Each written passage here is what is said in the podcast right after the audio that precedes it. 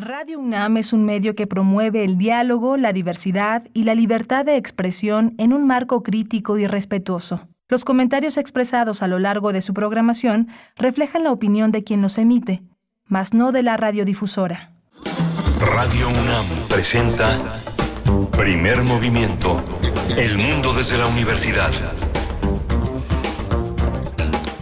Hola, buenos días. Ya son las 7 de la mañana con 5 minutos de este viernes 20 eh, de enero. 20 de enero y estamos en primer movimiento en Radio UNAM en Adolfo Prieto 133 en la Colonia del Valle, la sede de esta emisora que tiene eh, primer movimiento como una de las naves que eh, enfrentan este, este, este destino diario que es la información, la interpretación. Hoy está Rodrigo Aguilar en la, en la producción ejecutiva, Violeta Berber en la asistencia de producción y mi compañera Berenice Camacho al frente de la conducción. Querida Berenice, buenos días. Miguel Ángel Quemain, muy buenos días, saludos a la audiencia que se suma a partir de este momento a Radio UNAM y que inicia con nosotros primer movimiento de 7 a 10 de la mañana. Vamos a estar con ustedes en vivo. En vivo este viernes recibimos sus complacencias musicales también en nuestras redes sociales, arroba Movimiento en Twitter. Nos van a encontrar así y en Facebook primer movimiento UNAM. Esta mañana que iniciamos con una recomendación cultural de libros del asteroide. Se trata de El mal dormir, un ensayo sobre el sueño, la vigilancia, y el cansancio del autor David Jiménez Torres, autor español. Vamos a tener los detalles, vayan contándonos quién tiene por acá problemas para conciliar el sueño, los maldurmientes, les dice David Jiménez Torres. Vamos a tener los detalles de, este, de esta publicación que ha ganado el primer premio de no ficción de libros de asteroide. Sí, un libro muy muy interesante, un trabajo eh, de novelista, de novelistas sobre novelistas que hablan del mal dormir eh, vamos a tener el radioteatro también, Una noche en la taberna de Lord Dunsney, eh, en la lectura con César Arias, José Ángel García, eh, José Luis Cruz, Juan Stack, Eugenio Carrillo y María Clara Zurita, toda una generación de super actores, directores, una, una generación universitaria que está bajo la dirección de Eduardo Ruiz Aviñón y está grabado aquí en Radio UNAM en 1981, una friolera de años. companies. Por supuesto, bueno, y tendremos también esta mañana, bueno, va a estar muy interesante, hay que decirlo, el, radioteatro Lord Dunsany, que es, bueno, uno de los escritores eh, finales del 19, principios del 20, que influyó en obras tan grandes, tan grandes como la del Tolkien, como la del Lovecraft, en fin, y otros más. Vamos a, vamos a tener esa oportunidad de acercarnos a este radioteatro, a esta propuesta, una noche en la taberna, y tendremos en la nota del día una exposición fotográfica titulada Una mirada a El Cuyo, que busca promover la conservación de la vida marina. Vamos a conversar sobre los detalles con Miguel Rivas, director de Santuarios Marinos en la organización Oceana. Vamos a tener también el tema, la, reducción del agujero de la capa de ozono con el doctor Adrián Fernández. Él es eh, doctor en ciencias ambientales por el Colegio Imperial de Ciencia y Tecnología en Londres, es director ejecutivo de la Fundación Iniciativa Climática de México y expresidente del Instituto Nacional de Ecología, un colaborador de primer movimiento habitual, un hombre que sabe mucho de medio ambiente. Y tendremos poesía necesaria, naturalmente. Hacia la tercera hora les voy a compartir una propuesta poética para este viernes, para inaugurar el fin de semana. Vamos a tener música para cerrar la edición de primer movimiento. Eh, se llama Corroncha. Son cinco años de cumbia Power Femme con Fania Delena. Ella es cantante, compositora, jaranera, multiinstrumentista y además rapera. ¿eh? Además rapera. Bueno, pues estas eh, chicas de Corroncha son que se estarán presentando, bueno, se han presentado, han estado en, en Radio UNAM, han estado eh, con nosotros en Radio UNAM por las noches en, esta, en este programa de intersecciones y bueno, eh, en esta ocasión se estarán presentando en el Foro Ilvana, nos van a dar los detalles, cumplen cinco años, bueno, va a ser interesante acercarnos a esta propuesta, esta propuesta de rap y bueno, lo tendremos así con una de sus eh, integrantes, Fania Delana, y nosotros vamos a ir con música. Fíjense que ya desde el día de ayer, eh, ustedes muy listos, como siempre, nos empezaron a enviar sus complacencias musicales. Eh, Sofía de Gastro dice, dice, un día como que no queriendo programen la carencia de Panteón Rococó en su barra musical, da ganas de ir a trabajar para el bien común. Bueno, pues trabajemos para el bien común, Sofía. Esta canción es para ti y para toda la audiencia nos quedamos con ella.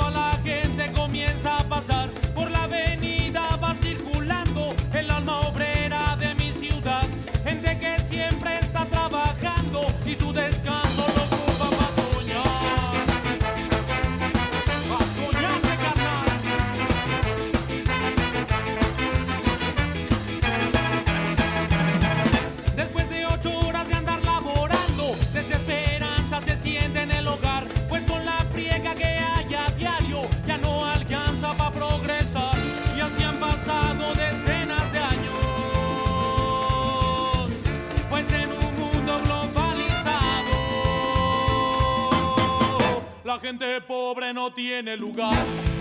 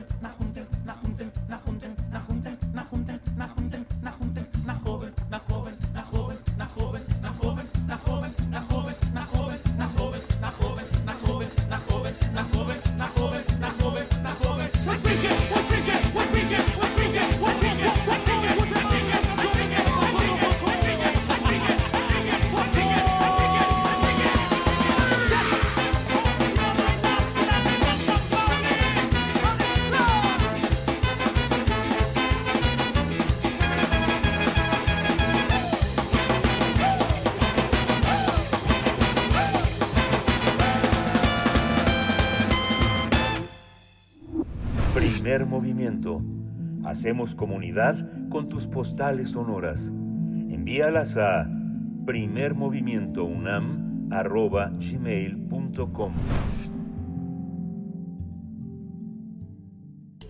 Toma nota y conoce nuestra recomendación literaria. ¿Cuántas noches eh, han padecido de insomnio? Eh, esto provoca que haya vuelcos en la cama por la desesperación de no poder descansar mientras cierra los ojos sin lograr tu objetivo, dormir. Se trata de un problema frecuente, pero que muchas personas llevan en silencio, pues tal parece que solo se resignan a tomar unas cuantas tazas de café por la mañana para despertar por completo. Este es uno de los padecimientos que desde niño presenta el escritor español David Jiménez Torres. Sin embargo, hasta hace poco decidió leer sobre el tema y escribir el libro El mal dormir, un ensayo sobre el sueño, la vigilia y el cansancio. El autor de novelas, de ensayos y columnista se hizo acreedor al premio de no ficción entregado por la editorial española Libros del Asteroide, debido a que en esta obra hace un recorrido por el mal dormir, el, el mal dormir desde un punto de vista histórico, científico, literario y también autobiográfico. A lo largo de 160 páginas, David Jiménez incluye datos de investigadores eh, médicas que tratan sobre graves consecuencias para la salud que lo que provoca el mal dormir. Además, incluye experiencias personales de grandes personalidades. Por ejemplo, Jorge Luis Borges, Silvia Plath, Ernest Hemingway, mm, Frank Kafka, Sigmund Freud o Gustave Flaubert, quienes también padecieron insomnio. Desde la experiencia cotidiana, el escritor relata y retrata al mal durmiente en una sociedad acelerada. Vamos a conversar sobre este ensayo alrededor de los problemas del sueño. Está con nosotros David Jiménez Torres, profesor, investigador, articulista y escritor. Cursó Historia, Filología Inglesa en la Washington University. David, bienvenido, buenos días. ¿Qué tal? Buenos días. Un placer charlar con ustedes. Gracias, David. Gracias, bienvenido David Jiménez Torres. Bueno, pues un ensayo, lo hemos dicho, un ensayo literario repleto de referencias científicas, estadísticas, literarias. Cuéntanos, ¿cómo, cómo, cómo surge la idea de escribir este ensayo? Pues realmente surge porque yo he tenido problemas de sueño toda mi vida. No tengo un recuerdo de mí mismo como una persona que durmiera en los horarios que, en los que debía dormir. Pero hubo un momento en el que me di cuenta de que realmente esto no era algo sobre lo que yo hubiera reflexionado, ¿no? Era sencillamente como una presencia eh, invisible, casi subterránea en mi vida. Y hasta cierto punto una de las finalidades de la escritura es comprenderse uno a sí mismo mejor, ¿no? Y la escritura para mí fue una manera idónea de empezar a desenterrar eh, toda una serie de experiencias que me di cuenta que condicionaban realmente buena parte de mi vida, ¿no? de mi estar en el mundo, de mi relación con la noche, pero también con el día. ¿no? Si, si el libro tiene una tesis, es que el mal dormir determina nuestra subjetividad o tiene una subjetividad propia. realmente hay Mm, no es solo una cuestión médica, sino que también tiene que ver con nuestra sensibilidad y con nuestra manera de estar en el mundo, porque al fin y al cabo el sueño es una parte fundamental de la experiencia humana, ¿no? Y es el deseo de retratar esa subjetividad y esa experiencia lo que anima este ensayo. Hay una proclividad eh, muy intensa a que le creas a los escritores que ensayan, a los novelistas fundamentalmente, que ensayan sobre el mal dormir, ¿no? Hablas de José María Merino, de Martin Amis, de James Joyce, de, de Flaubert, de, de, de Proust. ¿Cómo, cómo entender eh, el mal dormir desde la ficción, eh, David? ¿Cómo entender? ¿E, e, ¿Es muy equidistante del mal dormir entre los filósofos o entre los antropólogos o entre los científicos? No, es, es muy útil la ficción para hablar del mal dormir por dos motivos. Eh, para empezar, es un archivo único eh, en lo que se refiere al mal dormir histórico. ¿no? Eh, yo en el libro una de las cosas que destaco es que es muy difícil saber cómo de bien o de mal dormían nuestros antepasados, porque la inmensa mayoría de ellos eran analfabetos, no dejaron registros escritos de si tardaban una hora, dos horas, tres horas en dormirse cuando se iban a la cama. ¿no? Eh, lo que sí tenemos son pues obras literarias de épocas pretéritas, ¿no? Pues por ejemplo en el Lazarillo de Tormes, Lázaro comenta las dificultades que tiene para dormir por lo incómoda que es su cama, pero también por el hambre que padece, ¿no? Y entonces eso ya nos da una impresión que creo que va en contra de algunas de las tesis actuales de que digamos, antes de la industrialización hubo un Edén de sueño del que fuimos expulsados ¿no? por los ritmos de la, de la vida moderna. Entonces tiene ese valor, digamos, de archivo histórico, pero también, claro, tiene el elemento de lo que a mí me interesa, ¿no? que es esta idea de la subjetividad, ¿no? Eh, cómo se ven afectados ciertos personajes por sus problemas de, de sueño, cómo esto eh, pues también es un espacio para la, para la creatividad, un espacio sobre el que proyectar ciertos proyectos literarios. Y luego también me interesa cómo reaccionan escritores ante sus problemas de sueño, ¿no? Porque precisamente la falta de sueño, digamos, toda la evidencia médica diría que va en contra de que uno pueda escribir bien, porque, mm, digamos, lastra nuestra creatividad, nuestra capacidad eh, de manejar el lenguaje. Y sin embargo, ha habido grandísimos escritores insomnes que han logrado edificar grandes, grandes obras. Pues Nabokov o Kafka quizás serían los más icónicos. Eh, yo en el libro los comparo a corredores que hubieran hecho los 100 metros lisos en las Olimpiadas con un esguince de tobillo y aún así hubieran conseguido alzarse con la medalla de oro. ¿no? Mm. Entonces ese elemento de la lucha del escritor contra los problemas de sueño a mí me parece muy, muy interesante y muy útil también. Podemos tal vez eh, eh, asociarlo con la idea del insomnio creativo. David, eh, es común escuchar a otros o experimentar nosotros mismos que por la noche en la vigilia nos pueden venir pues buenas ideas con gran calidad, muy nítidas. algunos incluso dejan o dejamos una libreta a un lado de la cama para, para tomar notas. háblanos de esta parte, la creatividad en el insomnio, cómo ha resultado para ti, porque repetimos es un ensayo literario y autobiográfico también. Eh, háblanos de esa experiencia tuya y cómo lo ves en el resto, digamos, de las actividades creativas. Sí, hay una parte, digamos, médica, ¿no? Que explica esto que señalas, que es que muchos de los que tenemos problemas de sueño, en realidad lo que tenemos es lo que se conoce como el cronotipo eh, de los búhos, ¿no? La idea de que somos personas que mm, genéticamente eh, mm, podemos conciliar el sueño más tarde de lo que sería deseable. Es decir, eh, si nos vamos a la cama a las 11, no conseguiremos conciliar el sueño antes de las 2 o las 3 de la madrugada, pero luego, si se nos permite, eh, podremos seguir durmiendo hasta completar las 8 horas que nuestro cuerpo necesita. ¿no? Eh, mientras que hay otras personas que tienen el cronotipo que se conoce como, como el alondra, que eh, precisamente tienen que dormirse a, las 10 o las 11, su cuerpo se lo pide, ¿no? Y si luchan contra ello, se sentirán, se sentirán cansadas. Claro, esto es relevante a lo que señalas porque precisamente a los que tenemos el cronotipo búho, nuestras mentes están especialmente activas y de nuevo de manera genética, esto no es algo que elijamos, están especialmente activas y productivas en, ese, en esas últimas horas, es decir, eh, 11, 12 o 1. ¿no? Hay muchas personas los que decimos que somos nocturnos, eh, que en realidad lo que nos está pasando es eso, que nuestros cerebros en ese momento están, son especialmente lúcidos y por eso a veces nos ocurren las mejores ideas después de habernos acostado. ¿no?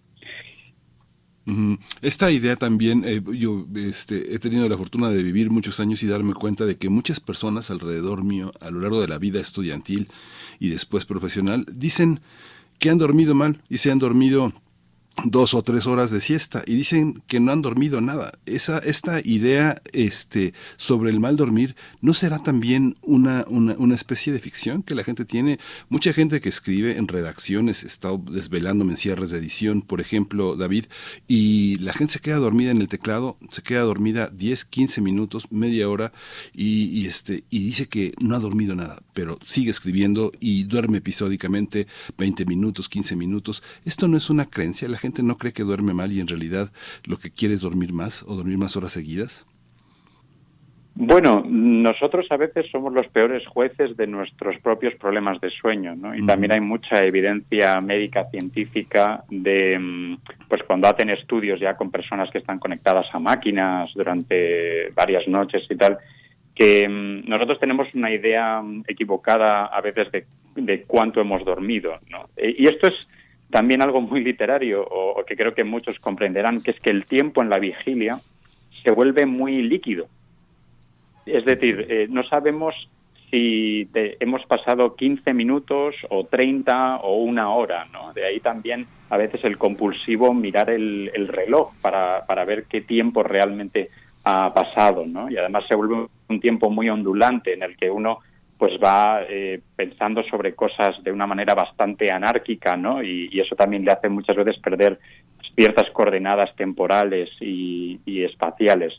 Em, entonces es verdad que hay una, digamos, base fáctica que a veces se nos escapa, ¿no? Pero a mí me interesa precisamente eso que ocurre en nuestras mentes, eh, no, no tanto lo que le ocurre, eh, digamos, a, a, nuestros cuerpos en un sentido más, más fisiológico, ¿no? Porque también volviendo a la, a la, pregunta anterior, es interesante eh, cómo entendemos lo que son las consecuencias de la falta de sueño sobre ya sea nuestra productividad, eh, si somos escritores, o nuestra productividad en general, ¿no?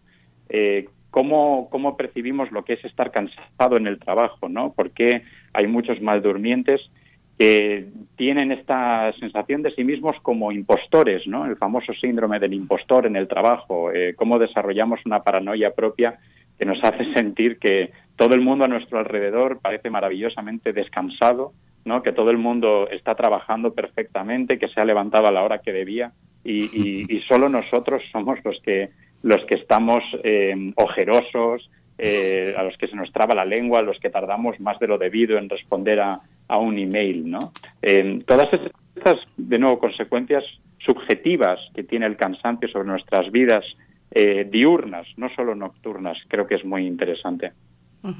Eh, David, voy a volver a la cuestión del, cronotipo, también de los cronotipos, porque hay eh, eh, en el ámbito de la evolución humana un planteamiento muy interesante en tu libro, es la idea de que los maldurmientes de hoy habrían sido los centinelas nocturnos de la tribu. es una forma muy interesante en la que indagas sobre la evolución humana. Alguien tiene que cuidar a la tribu de los peligros nocturnos y, de ahí, bueno, das una explicación sobre la formación de los cronotipos háblanos un poco de esto y de cómo esta idea o este planteamiento ya no tiene cabida como tal en una vida contemporánea, David.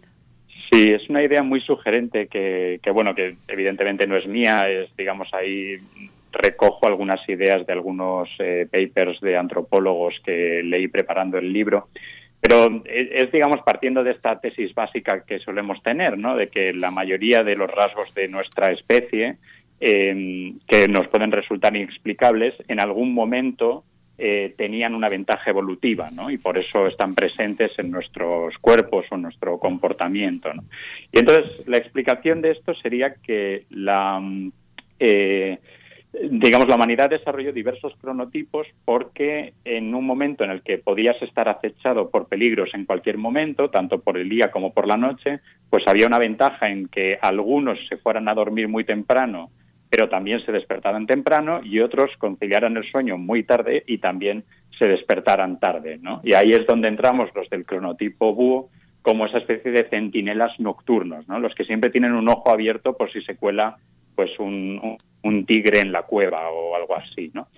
Claro, el problema es que hay muchas ventajas evolutivas que en su momento tenían sentido, pues que hoy en día ya no lo tienen, ¿no? Es un poco más implausible que, un tigre se vaya a colar pues en mi cuarto piso en, en, el centro de Madrid, ¿no? Eh, eh, y entonces, digamos, la, la, imagen que yo utilizo en el libro es que quizás eh, los maldormientes somos como descartes eh, de, la evolución, ¿no? Gente que, una especie de ballenas que hubiéramos quedado eh, atrapadas por la bajada de la madera, ¿no?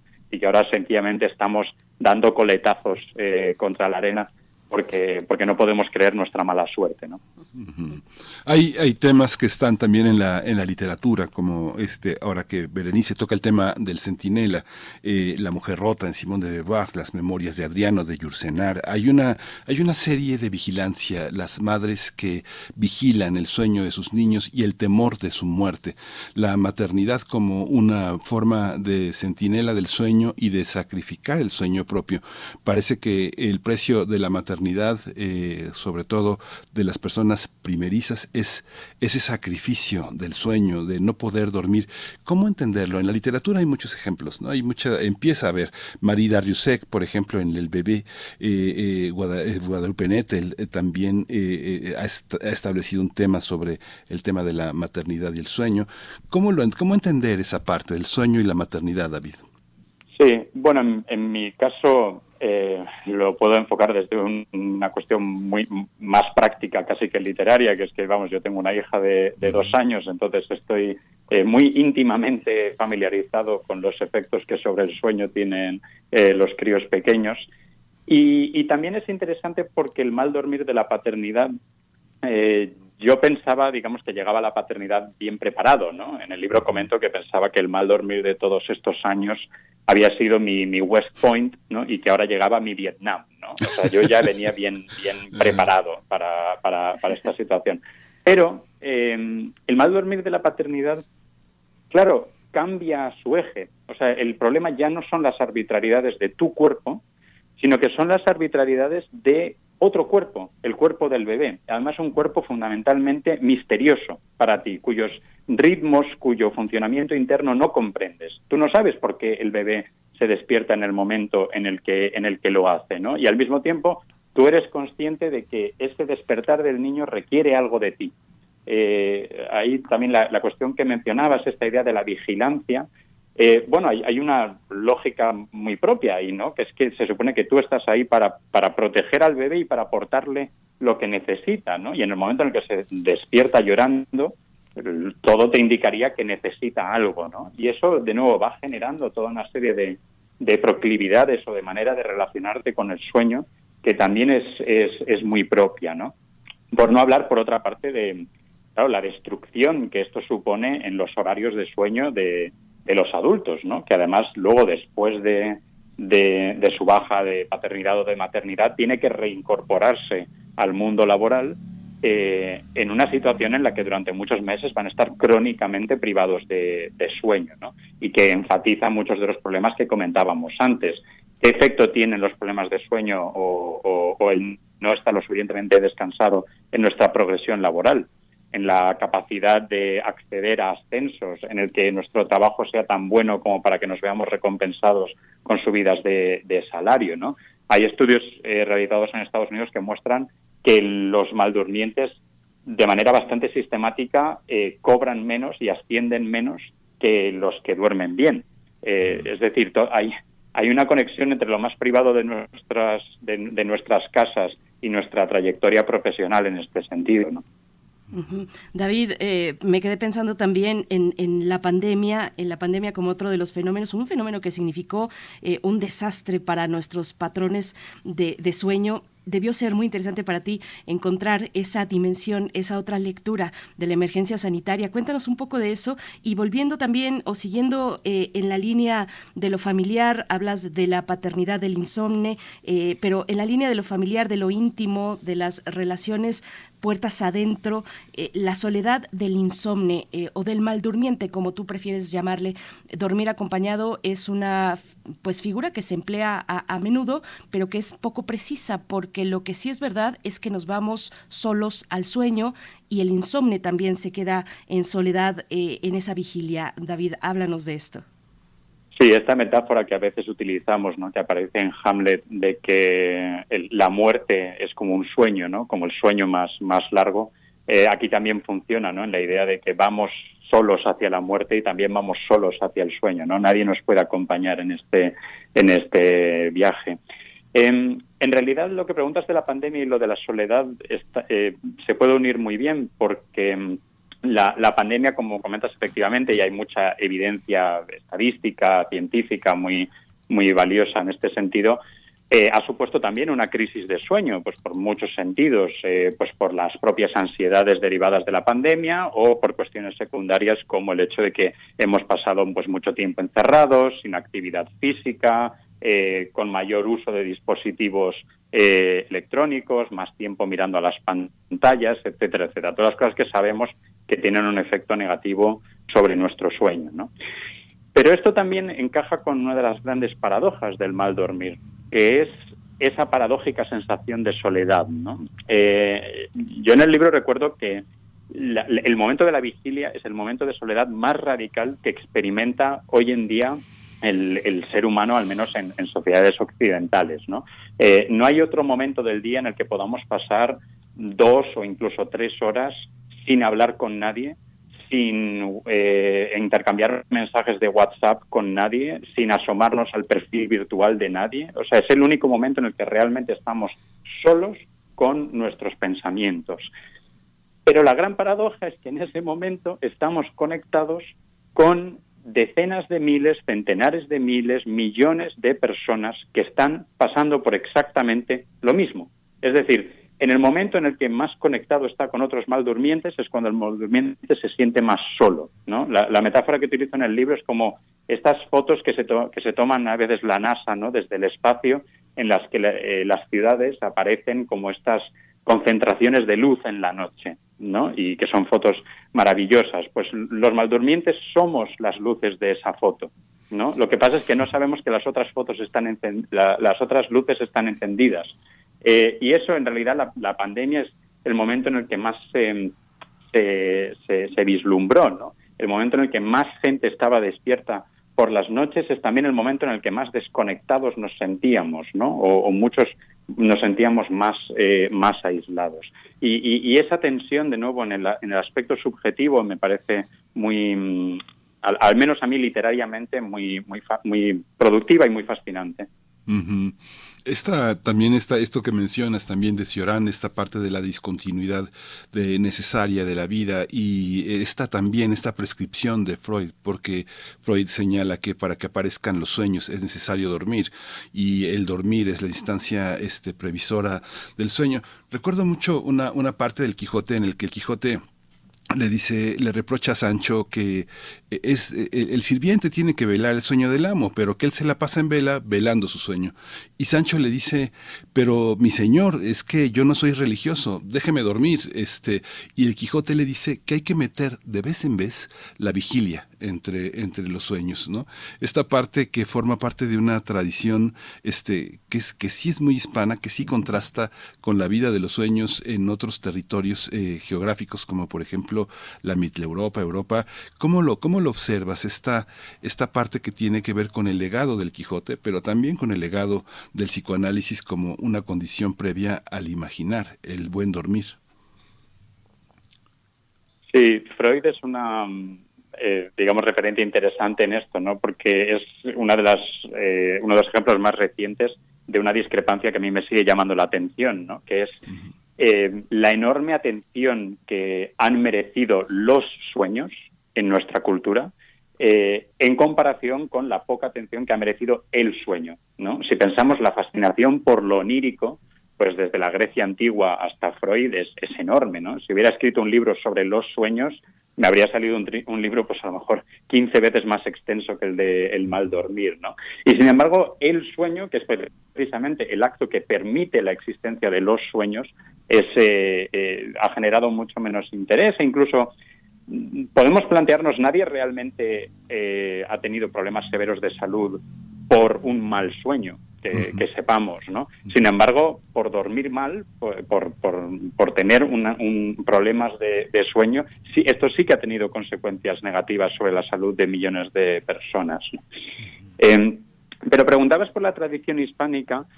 La parte del, del, sueño, ¿no? Y para qué sirve la vigilia, por ejemplo, está muy presente en la mística castellana, ¿no? En la noche oscura del alma de, de San Juan de la Cruz, incluso digamos, continúa una tradición que por otra parte es muy importante en el cristianismo y sobre todo en la mística, que es la idea de que la vigilia es un momento privilegiado para eh, el diálogo o la búsqueda de la divinidad, que es precisamente por las condiciones especiales de la vigilia, el silencio, el hecho de que todo el mundo ya se ha ido a dormir, de que hay una calma exterior, cuando el alma puede intentar conectar con, con Dios. Y esto no es, no es exclusivo de la mística española, pero está muy presente en algunos de sus, de sus clásicos. ¿no? Mientras que en el, en el Quijote no es solo la cuestión religiosa, sino como comentas eh, en, los, casos también traídos que has traído de los diálogos de, Quijote y Sancho, tiene que ver también con el propio estatus social de, cada uno de ellos. ¿no? Eh, constantemente en el Quijote, cada vez que se habla del sueño, se habla de las diferentes expectativas que tendría eh, Quijote y Sancho, eh, dependiendo de su estatus de caballero y de escudero, de cómo deberían dormir o cuánto deberían eh, dormir. ¿no? incluso el propio Don Quijote varias veces habla de que su deber como caballero es velar por las noches, ¿no? dentro de esta idea también ciertamente religiosa de la automortificación, ¿no? de negar al cuerpo eh, eh, los placeres o, los conforts más básicos como manera de demostrar una cierta probidad eh, espiritual, ¿no? una cierta eh, nobleza o pureza de, ánimo, ¿no? Y esto en estas maravillosas dicotomías en las que se basa el Quijote, pues encuentra su reverso en, la, en el personaje de Sancho, ¿no? que precisamente es esta persona entregada al sueño, entendido además como una manifestación del pecado de la pereza, ¿no? Eh, la, idea de todo este tiempo improductivo que Sancho pasa eh, durmiendo. Así que también en el Quijote vemos como el sueño se entremezcla entre conceptos religiosos, pero también conceptos de estatus social. Eh, David, en lo que toca a los, a los griegos antiguos, eh, eh, me quedé pensando en, en, lo apolíneo, lo dionisiaco, el sueño y la embriaguez, que ahí vamos a tener la referencia con Nietzsche precisamente. Pero bueno, voy a ir, voy a, voy a, voy a traernos al presente, donde quien se frota las manos es la industria del mal dormir, que va pues viento en popa, es un mercado pujante con cada día más consumidores cautivos. David, háblanos un poco de ello, de los dividendos que ha dejado a la industria, a la industria con una mm, pues cantidad asombrosa de productos para combatir el insomnio. Eh, cuéntanos, David. Sí, hay dos cuestiones básicas de la industria moderna del mal dormir. La primera que está en rápida expansión eh, y además con unas proyecciones de crecimiento realmente asombrosas. Eh, vamos, en el libro cito varios informes de consultoras eh, que proyectan pues tasas de crecimiento del el 7, el 8% anual de, esta industria. Y luego la segunda cosa es que es una industria muy diversificada, eh, crecientemente diversificada, además de una manera que encaja muy bien, digamos, con los ritmos del, del mercado contemporáneo. ¿no? La idea de no hay solo un producto para satisfacer una necesidad, sino ofrecer 200 productos distintos, ¿no? Pues desde muchos tipos de, pastillas distintos, ¿no? Los distintos productos que contienen melatonina, por ejemplo, pero también pues todas las aplicaciones que monitorizan nuestro nuestro descanso. Eh, o también pues el boom que está habiendo en colchones especializados, eh, o también, eh, eh, bueno, hoteles que se van especializando, evidentemente ya para, digamos, un público al que cobran mucho más, en lo que llaman retiros de sleep wellness, ¿no? En los cuales pasas tres días en los cuales pues controlan tu dieta, controlan tus horarios, controlan tus eh, tus biorritmos, eh, te centran con coaches, haces yoga, en fin, todo el todo el pack, ¿no? Claro, aquí lo que a mí me interesa es por qué ahora, ¿no? ¿Por qué emerge ahora eh, o por qué está en, en, un boom la industria del mal dormir ahora cuando los problemas de sueño es algo que ha acompañado a la humanidad durante realmente toda nuestra existencia, ¿no? Bueno, yo creo que aquí es donde entra que nuestra relación con el sueño sí que está cambiando, ¿no? De la misma manera que ahora hay un énfasis mucho mayor en la importancia de comer sano, eh, y por eso también, digamos, el mercado reacciona a ese énfasis en, eh, comer sano, ¿no? Pues ofreciendo nuevas dietas o nuevos productos o lo que sea. Está ocurriendo también lo mismo con el sueño, ¿no? Yo no sé si yo duermo peor que un campesino sevillano del siglo VIII, pero lo que sí estoy bastante seguro es de que la cultura en la que vivo le importa más que yo duerma eh, mal de lo que importaba la cultura a la cultura de entonces, ¿no? Eh, y es y es esta esta ansiedad e incluso este discurso normativo, ¿no? De cuánto debemos eh, de dormir y cómo esa desviación de lo que debemos de dormir es algo que debería suplirse o debería corregirse a través del, del mercado eh, en caso de que se produzca, eh, sí que creo que es muy, muy llamativo y muy típico de nuestro tiempo, ¿no? Aquí también está la, la, cuestión básica, ¿no? De cómo funciona el capitalismo contemporáneo. Es verdad que el mercado se mueve para identificar o para responder a necesidades, pero el mercado también está interesado en, en fomentar necesidades que luego pueda alimentar, ¿no? Con lo cual Aquí el debate sobre el huevo o la gallina eh, creo que nos, nos, podría llevar bastante tiempo, ¿no? Sí. Pues David Jiménez, muchísimas gracias por esta, por, esta sugerencia, por esta tarea que nos pones. David Jiménez Torres, profesor, investigador, novelista, articulista, escritor, eh, un profesor eh, de historia y filología. Muchas gracias por esta, por esta mañana. Te seguimos y bueno, es una invitación también para leer todos tus demás libros con muchísimo interés y muchas ganas. Muchas gracias, David. Ah, muchísimas gracias a vosotros. Ha sido una conversación muy placentera. Gracias, David. Para nosotros también, muchas gracias, David Jiménez Torres. El mal dormir que van a encontrar en libros del asteroide. Nosotros vamos a ir con el radioteatro de esta mañana, después al corte. Vamos con ello. Cuando cuentes cuentos, recuerda los de primer movimiento.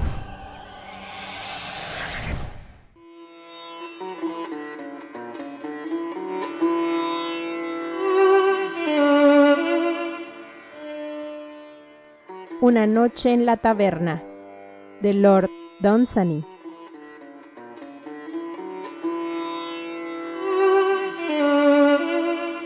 Oh, yo me pregunto qué se propone. No sé. ¿Y por cuánto tiempo más nos tendrá aquí? Ya van tres días. Eh, y no hemos visto un alma. Y nos costó unos buenos pesos el alquiler. ¿Y hasta cuándo alquiló la taberna? Con él nunca se sabe. Esto es bastante solitario. Ah, Kid, ¿hasta cuándo alquiló la taberna? Es un niño. Ah, pero es vivo, no hay duda. Estos vivos vienen al mundo a causar desastres. Sus planes son buenos, pero no trabajan y las cosas le salen peor que a ti y a mí. no me gusta este lugar. ¿Por qué? Mm, no me gusta su aspecto. Nos tiene aquí para que esos negros no nos encuentren. Los tres sacerdotes que nos buscaban. Mm. Ah, pero queremos irnos y vender el rubí. Pero no hay razón. ¿Por qué, Albert? Porque les di el esquinazo a esos demonios. En Hall. ¿Les diste el esquinazo, Albert?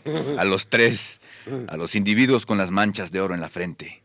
Tenía entonces el rubí y les di el esquinazo en Hall. ¿Y cómo le hiciste, Albert? Tenía el rubí y me estaban siguiendo. ¿Y quién les dijo que tenías el rubí? ¿No se los mostraste? No, pero ellos lo sabían. ¿Lo sabían, Albert? Sí. Saben si uno lo tiene. Bueno, me persiguieron y se lo conté a un vigilante y me dijo que eran tres pobres negros y que no me harían nada. Cuando pienso lo que le hicieron en Malta al pobre Jim. Sí, y a George en Bombay antes de embarcarnos. ¿Por qué no los hiciste detener? Ah, Te olvidas del rubí. Ah, Bueno, hice algo mejor todavía. Camino Hall de una punta a otra, camino bastante despacio. De pronto, doy vuelta en una esquina y corro. No paso una esquina sin dar vuelta, aunque de vez en cuando dejo una para engañarlos. Corro como una liebre. Después me siento y espero. No los vi más. ¿Cómo? No hubo más demonios negros con manchas doradas en la cara. Les di el esquinazo. bien hecho, Albert. ¿Y por qué no nos contaste? Porque no lo dejan a uno hablar. Tiene sus planes y cree que somos tontos. Sí. Las cosas deben hacerse como él quiere. Sin embargo, les di el esquinazo. A lo mejor les hubiera metido el cuchillo hace tiempo, pero yo les di el esquinazo. Muy bien hecho, Albert. Oye, eso, Kid. Albert le dio el esquinazo. Sí, oigo. ¿Y qué opina? Mm, Bien hecho, Albert. ¿Y qué va a hacer? Esperar. Ni él sabe lo que espera. Eh, es un lugar horrible. Esto se está poniendo aburrido, Bill. La plata se nos acaba y queremos vender el rubí. Vayamos a una ciudad. Ah, Pero él no querrá venir. Entonces, que se quede. Nos irá bien si no nos acercamos a Hall. Iremos a Londres. Ah, Pero tiene que recibir su parte. Muy bien, pero tenemos que irnos, ¿eh? Eh, eh, nos vamos, Kid. ¿Me oyó? Aquí tienen el rubí. Qué, qué hermoso y, y qué grande es. Nadie nos creería, ni yo que, que lo estoy viendo. Vamos, niggers. Vamos.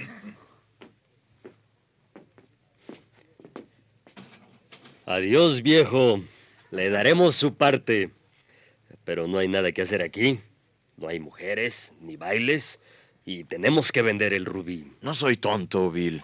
Ah, no, es claro que no. Y nos ha ayudado mucho, Kid. Adiós. Díganos adiós. Pues sí, adiós.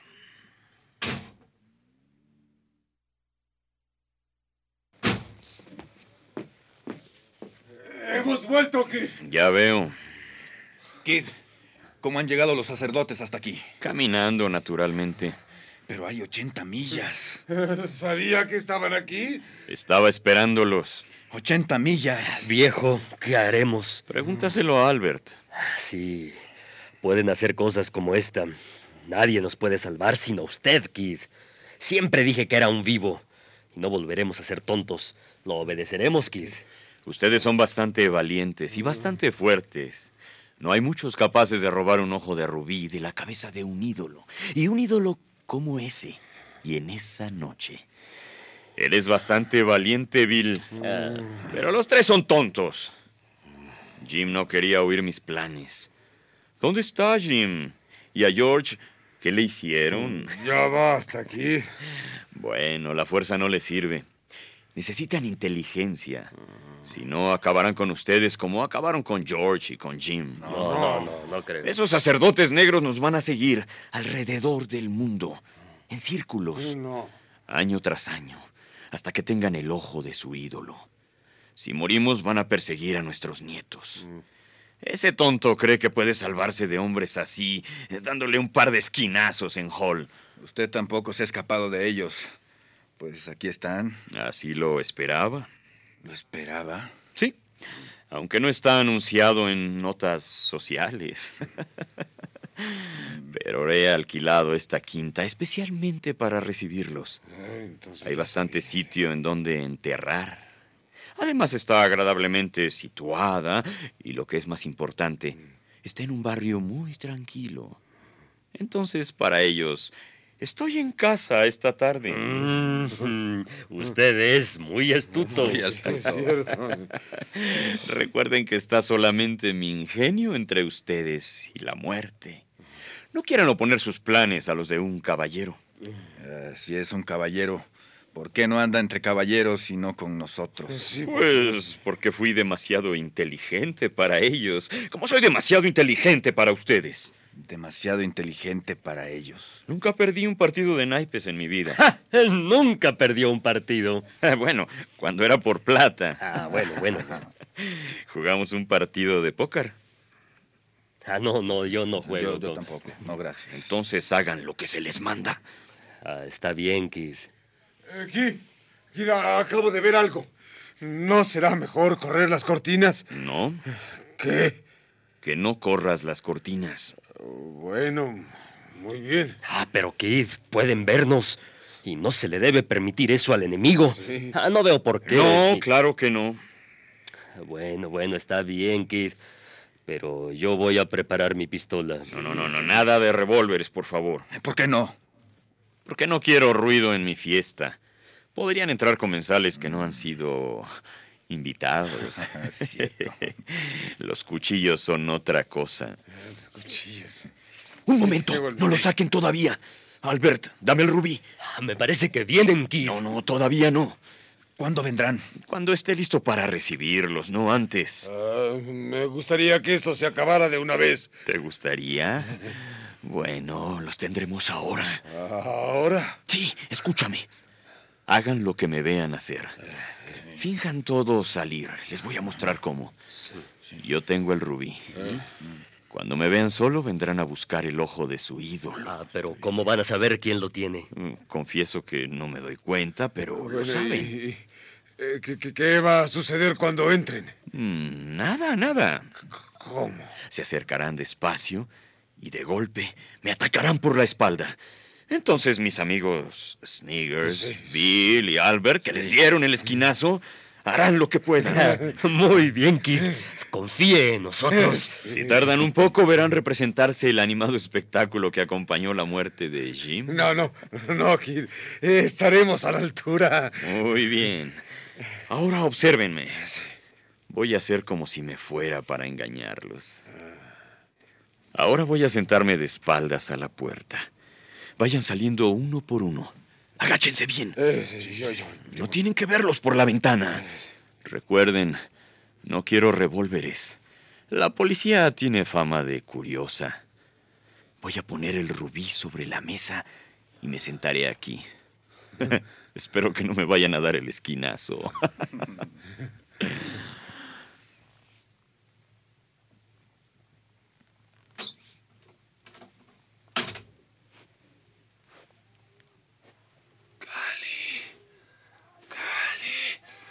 ¡Cali! ¡Sobre él! ¡Cali! ¡Cali! Uno menos. Hay uno solo, Kid. ¿Qué hacemos? ¿Uno solo? Sí. Muy bien. Verán ahora mi muerte en mi residencia de Yorkshire. Ustedes tendrán que recibir en mi nombre las visitas. ¡Silencio! Fingiré estar muerto.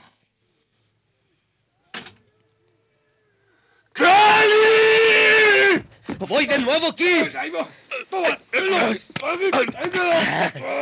¡No la tengo! Tenemos dos solamente, Kid. Ajá.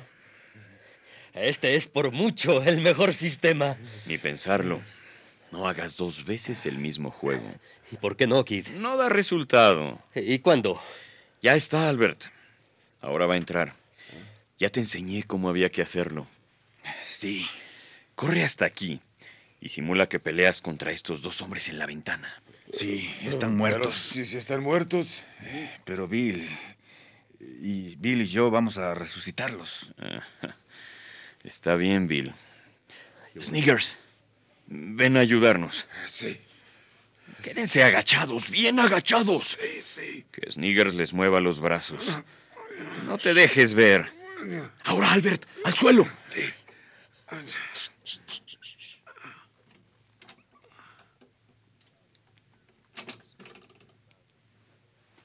Han matado a nuestro Albert. Atrás, Bill. Atrás, Sniggers. Quieto, Albert. No te muevas cuando entre. Ni un músculo. Ahí viene.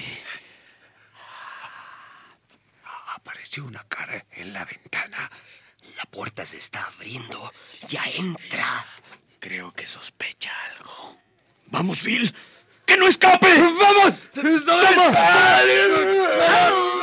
¡Mátalo! Muy bien. Una buena jornada, amigos míos. Muy bien hecho, Kid. Usted es un genio.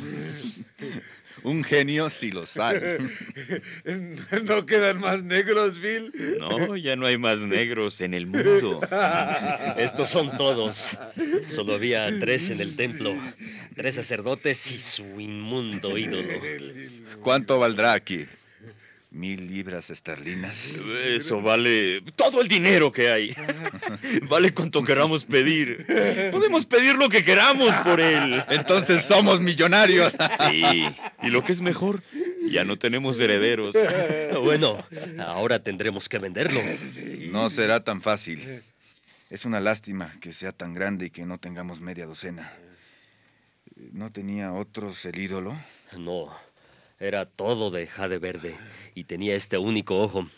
Lo tenía en medio de la frente y era el espectáculo más horroroso. Debemos estar mu- muy agradecidos aquí. Ah, claro que sí. Si no hubiera sido por él.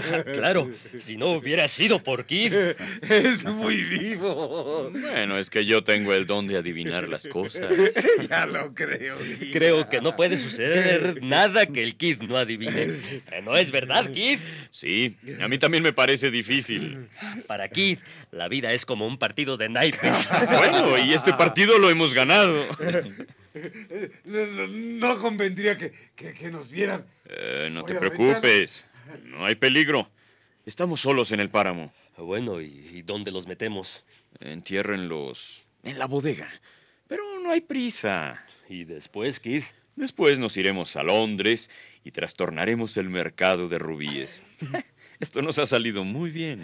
Bueno, lo primero que debemos hacer es ofrecerle un banquete a Kid. A los tipos los enterraremos después esta noche. Ah, de acuerdo. Muy bien. Ahí todos beberemos a la salud de Kid. ¡Viva Kid! Debería ser general o, o primer ministro. Bueno, bueno, nos hemos ganado la comida. A la salud de Kid, que adivinó todo. ¡Viva Kid! Gracias. Sí, sí, Kid, que nos salvó la vida y nos hizo rico. ¡Bravo, bravo! Gracias. Ah, y a la salud de Bill, que me salvó dos veces esta noche. Bueno, pude hacerlo por tu viveza, Kid. Bueno, bueno. ¡Bravo! Adivina todo. Ah, Un, un discurso, Kid. ¿Eh? Un discurso de nuestro general. ¿Cómo? Sí, ¿Cómo sí, un no? discurso. Sí, que hable, que hable. Bueno, bueno, tráiganme un poco de agua. Ah, ¿Cómo que agua? Sí, agua. Es que este whisky se me va a la cabeza y tengo que mantenerla clara hasta que nuestros amigos estén guardados en el sótano. Sí, agua, agua, claro que sí. Eh, tráele un poco de agua, Sniggers. Ándale. ¿Ya usamos agua? ¿Cómo? ¿Dónde habrá? En el jardín. Brindo por nuestra buena suerte. Brindo por Sir Albert Thomas. Eh, por ser Albert Thomas. Por ser Williams Jones. claro, por ser William Jones. Síguenos en redes sociales. Encuéntranos en Facebook como Primer Movimiento y en Twitter como arroba PMovimiento. Hagamos comunidad.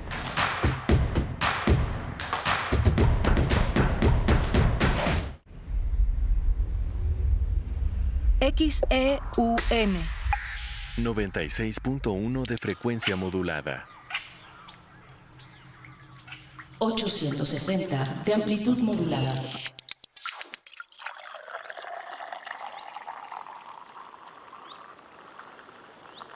Radio UNAM.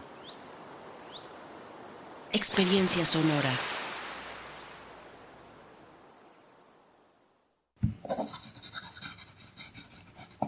Un libro no termina con el punto final. No es solo la escritura y la corrección. hay mucho más que un proceso creativo o un arranque de inspiración. Las palabras encierran conocimiento y cultura, pero también gustos y texturas.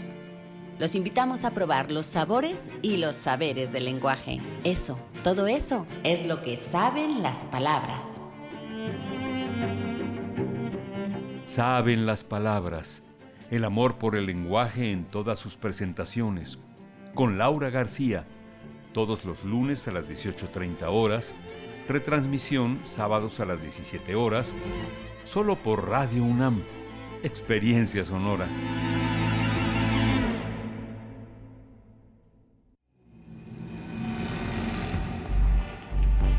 Radio UNAM te invita a expandir tu conocimiento con su selección de cursos y talleres.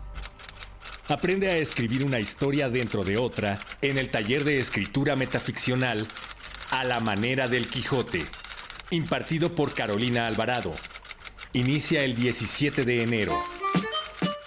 Explota tu vena humorística y conoce el funcionamiento de la comedia en el taller de stand-up. Comienza el 4 de febrero. Conoce cómo leer e interpretar adecuadamente textos y discursos en Voz tu Voz, impartido por Elena de Aro. Inicia el sábado 4 de enero en línea y el martes 7 de enero en presencial. Informes e inscripciones en cursos runam.gmail.com. Que no pasemos un día sin aprender. Radio UNAM. Experiencia sonora. Porque nadie en el mundo chambea más que las y los mexicanos, por fin el salario mínimo aumentó a más de 200 pesos, como Movimiento Ciudadano lo ha propuesto desde 2016. Y no solo eso, logramos que tengas más vacaciones, un mejor salario y más días de vacaciones te van a caer muy bien. Olvídate de tener solamente 6 días. Ahora tendrás 12 desde el primer año de trabajo. Movimiento Ciudadano. Que pasen los sospechosos. Adelante, refresco. Diga la frase. Soy muy rica. Refresco, lleno de azúcar que puede causar diabetes y sobrepeso. Papas. Grasosito. Sus grasas trans dañan el corazón y aumentan el colesterol. Instantánea. Con saborizante. Sabores. Con tanto sodio aumenta la presión arterial y el riesgo de enfermedad del corazón. ¿Reconoces al culpable? Sí, todos. Los culpables de una mala alimentación provocan daños a la salud. Los alimentos saludables cuidan de ti. Secretaría de Gobernación. Gobierno de México. Un tejido infinito de impulsos. Un diálogo en los matices del silencio. Islas resonantes. Pensar el mundo a través del sonido. Sesiones de escucha y diálogos en torno al sonido. Con Cintia García Leiva. Islas Resonantes. Miércoles a las 4 de la tarde, después del corte informativo. Repetición, sábados a las 19 horas, por el 96.1 de FM. Radio UNAM. Experiencia sonora. Encuentra la música de primer movimiento día a día en el Spotify de Radio UNAM y agréganos a tus favoritos.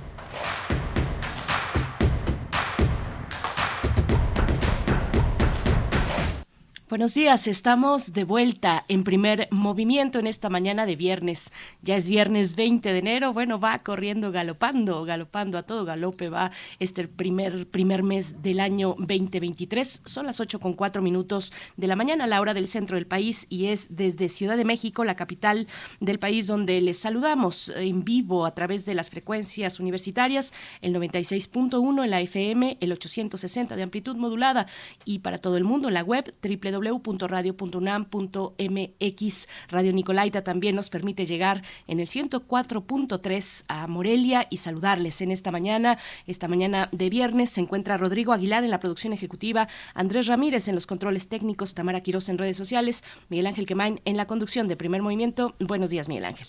Hola, Berenice, buenos días. Buenos días a todos nuestros radioescuchas. Tenemos un menú interesante para esta segunda hora. Vamos a tener la posibilidad de dialogar sobre una exposición fotográfica de una zona muy particular en el, en el sureste, en Yucatán, eh, que se llama El Cuyo. Es una reserva de pescadores que...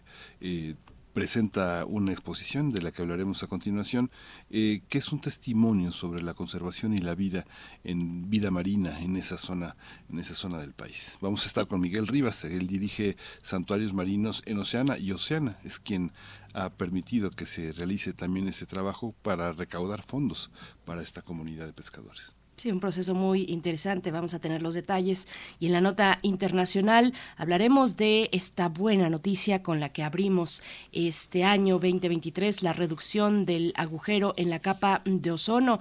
Eh, será, se calcula que dentro de cuatro décadas, para el 2066, eh, pues se habrá cerrado por completo este agujero en la capa de ozono. Y vamos a conversar sobre esta buena noticia con el doctor Adrián Fernández. Él es doctor en ciencias ambientales por el Colegio Imperial de Ciencia y Tecnología en Londres, es director ejecutivo de la Fundación Iniciativa Climática de México y expresidente del Instituto Nacional de Ecología. Esta buena noticia que también en esta mañana, en, esta semana en realidad tuvo, eh, ocupó la portada de la Gaceta de la UNAM, eh, pues dan un seguimiento muy interesante que les invitamos a conocer. Ahí está en el sitio electrónico de la Gaceta, gaceta.unam.mx. Algunos saludos rápidamente eh, de la audiencia algunos comentarios. Dice Abel Arevalo, la vida es como un juego de naipes. Nos dice también Magda, con respecto a la lectura, la recomendación literaria mm, de este ensayo titulado El mal dormir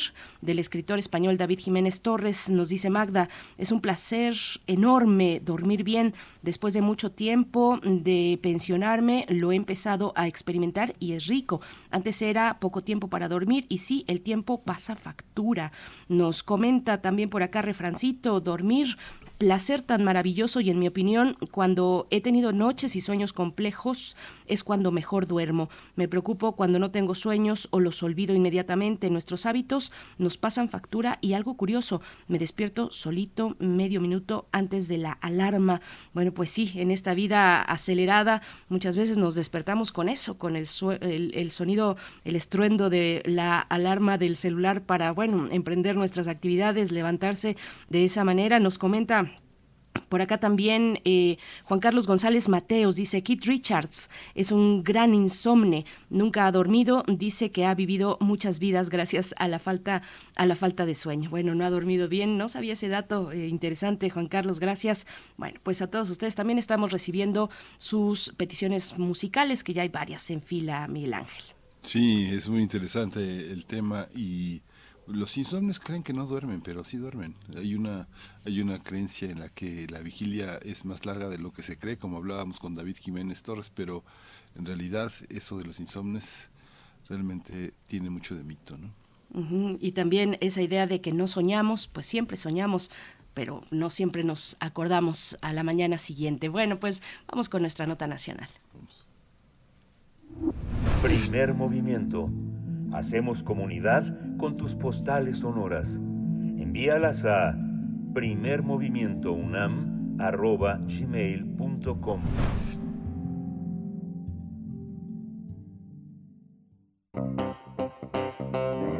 Nota Nacional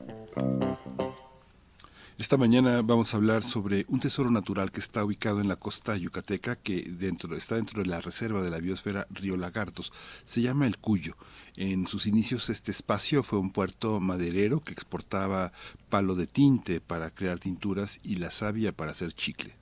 Sin embargo, con el paso del tiempo, la comercialización maderera provocó que su giro comercial cambiara, por lo que se transformó en un puerto pesquero. Con el objetivo de conservar este hábitat, la comunidad pesquera invita al público a reconectar con el mar mediante la exposición Una mirada a El Cuyo. 28 fotografías son las que conforman esta muestra. Los pescadores muestran la relación que tienen los habitantes de esta comunidad con el océano. Además, plasman sus preocupaciones por el cambio climático, así como la reducción de cuotas pesqueras y el aumento del esfuerzo para realizar su trabajo. La exposición busca que los habitantes del Cuyo cuenten con su propia mirada. Además, han logrado convertirse en líderes en la conservación de su comunidad, pues esta región no solo tiene paisajes hermosos, sino una gran cantidad de fauna marina, sobre todo langostas. Con el apoyo de Galería Unión y Oceana, este sábado, mañana, 14 de enero, será inaugurada La obra, no, 14, se inauguró la semana pasada, la semana pasada y continúa esta semana, será, será, es parte de la comunidad pesquera y es resultado también de un taller que impartió Oceana y Oceana, pues que es la mayor organización internacional enfocada exclusivamente en la protección del mar. Cabe resaltar que las fotografías eh, están a la venta y lo recaudado se donará a la cooperativa de pescadores del Cuyo para apoyar a la zona de refugio pesquero. Vamos a conversar sobre esta exposición, sobre las fotografías capturadas y el proceso de taller que, la, que llevó a ellas en el Cuyo, Yucatán. Y está con nosotros Miguel Rivas, quien dirige Santuarios Marinos en Oceana. Bienvenido, Miguel. Hola, Miguel Ángel, Berenice, muy buenos días. Gracias por invitarnos a hablar de esta exposición.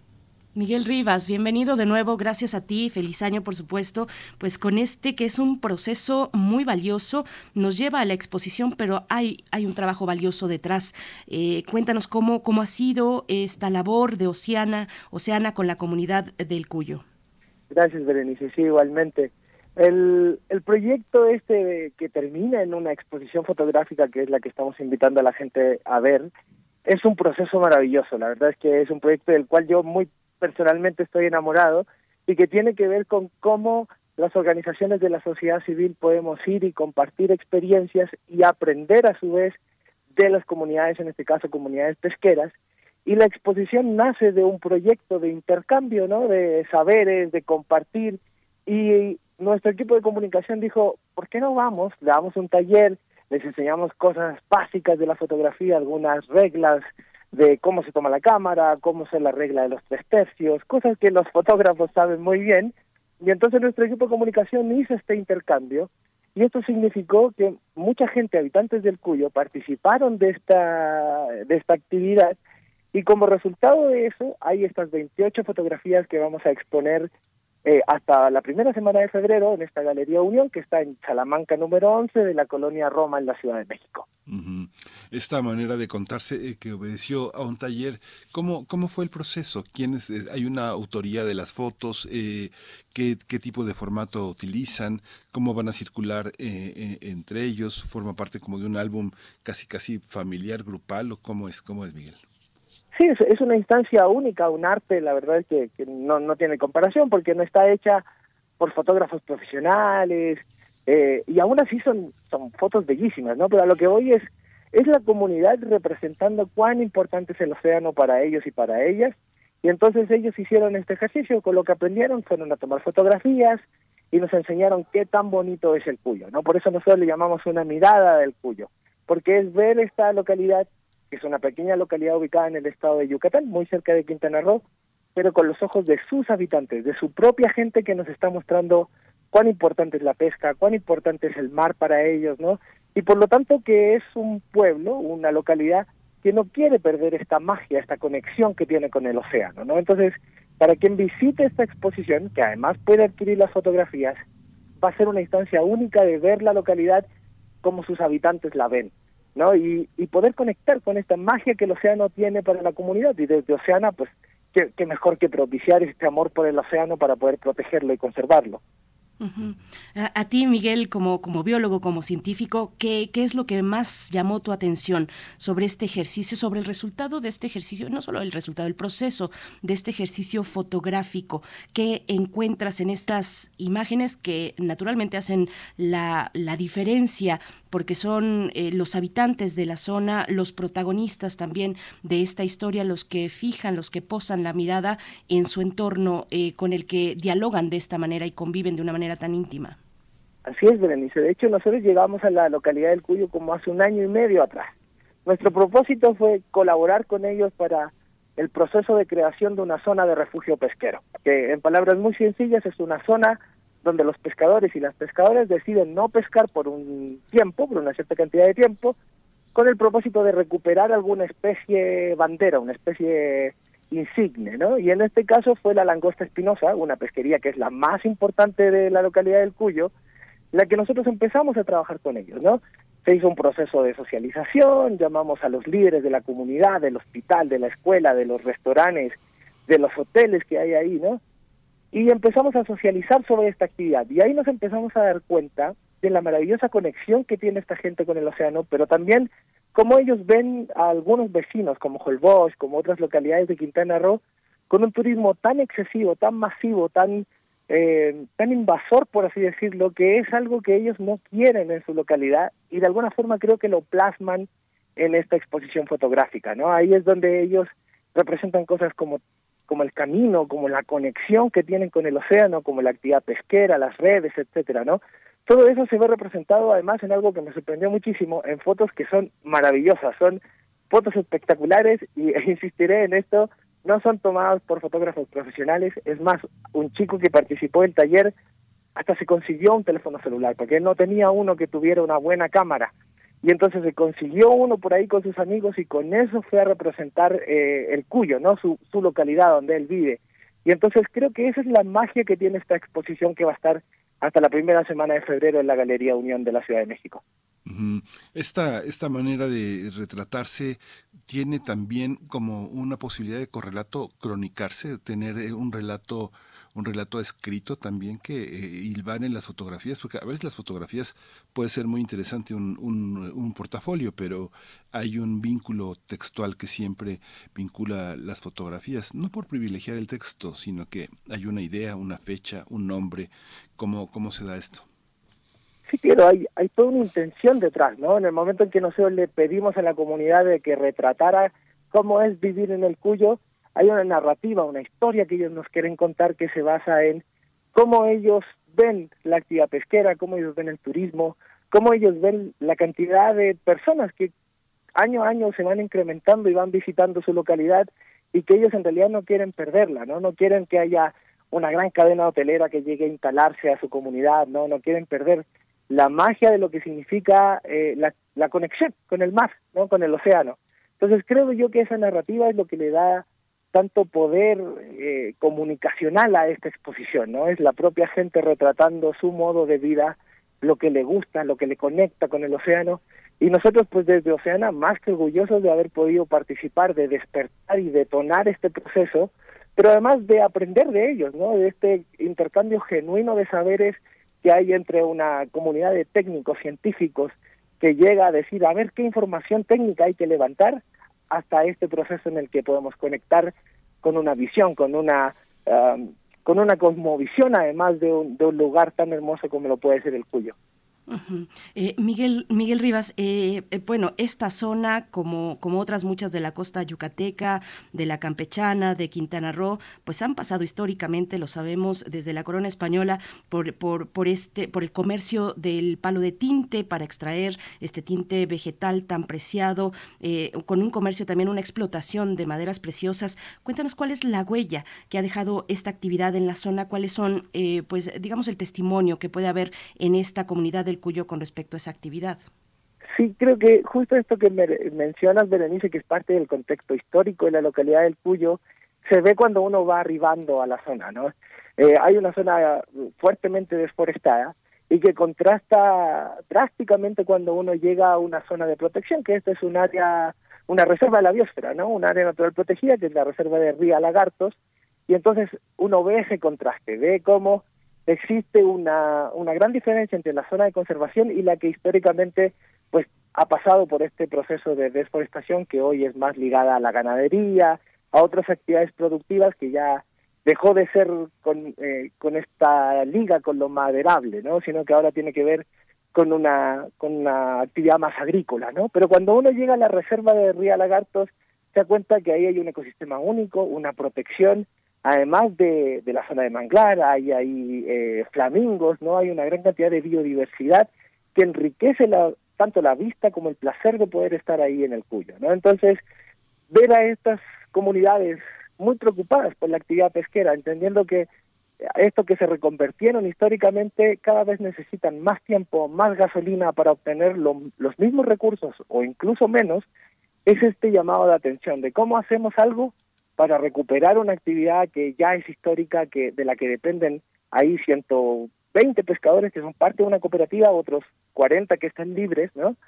Y que se dedican a la pesca, pero también hoy están viendo otras actividades. En el refugio pesquero pueden hacer actividades ecoturísticas, pueden llevar gente a disfrutar de la biodiversidad del Cuyo y creo yo que ahí está eh, la magia, ¿no? De entender cómo las actividades productivas van cambiando, pero también se van adaptando a los nuevos tiempos y en este caso a la conservación. Aunque el Cuyo ni siquiera está amenazado de, que construyan ningún hotel y ninguna cuestión turística amenazante, ¿o sí, Miguel? Pues eh, es una pregunta difícil, Miguel Ángel, porque cuando uno habla con ellos, eh, los cambios se ven. Yo que he estado un año y medio yendo a la comunidad, eh, yo veo hoy la comunidad diferente así como era un año y medio atrás, ¿no? El crecimiento de la infraestructura turística está está creciendo. El, Cuyo es un lugar maravilloso, digno de visitar. Yo invito a toda la gente a que vaya, a que haga esta actividad, que consuma local, que esté con la comunidad, pero también es innegable que pues va a haber una actividad turística avasalladora que ve en el en el Cuyo ya una una fuente de ingresos, ¿no? Hace poco se discutía ahí eh, si iba a ingresar un ferry que venía directamente de Holbox, ¿no? Y la comunidad se opuso. Justo con el refugio pesquero lo que buscamos es que haya más zona de protección ahora ya, no solo en la tierra, como es el ANP de Río Lagartos, sino también en el mar, ¿no? Una zona de protección marítima que en este caso protege la langosta, el principal ingreso del, Cuyo, eh, y que además conserva indirectamente el hábitat, los pastos marinos que están en el fondo, y por lo tanto cualquier actividad como la inclusión de un ferry, por ejemplo, podría dañar ese hábitat. Entonces, reforzamos la protección de una zona que quizás ahora no está 100% amenazada, pero hay una amenaza latente ahí de, de una industria que busca obtener recursos fáciles, ¿no? De una de una comunidad tan bella y tan hermosa como lo es el Cuyo. Miguel, eh, ahora que dices, invito a todos a que vayan, a que se acerquen, a que presencien un, lugar como este, yo te invito también a que nos cuentes cómo... Con qué conciencia como turista llegar a estos lugares que conservan su riqueza natural y a cualquier otro lugar, por supuesto, pero bueno, a estos específicos que tienen una importancia para el hábitat. Sabemos que eh, el turismo pues amenaza potencialmente el hábitat natural. Eh, háblenos de esta parte también, un poco para hacer conciencia entre quienes nos están escuchando.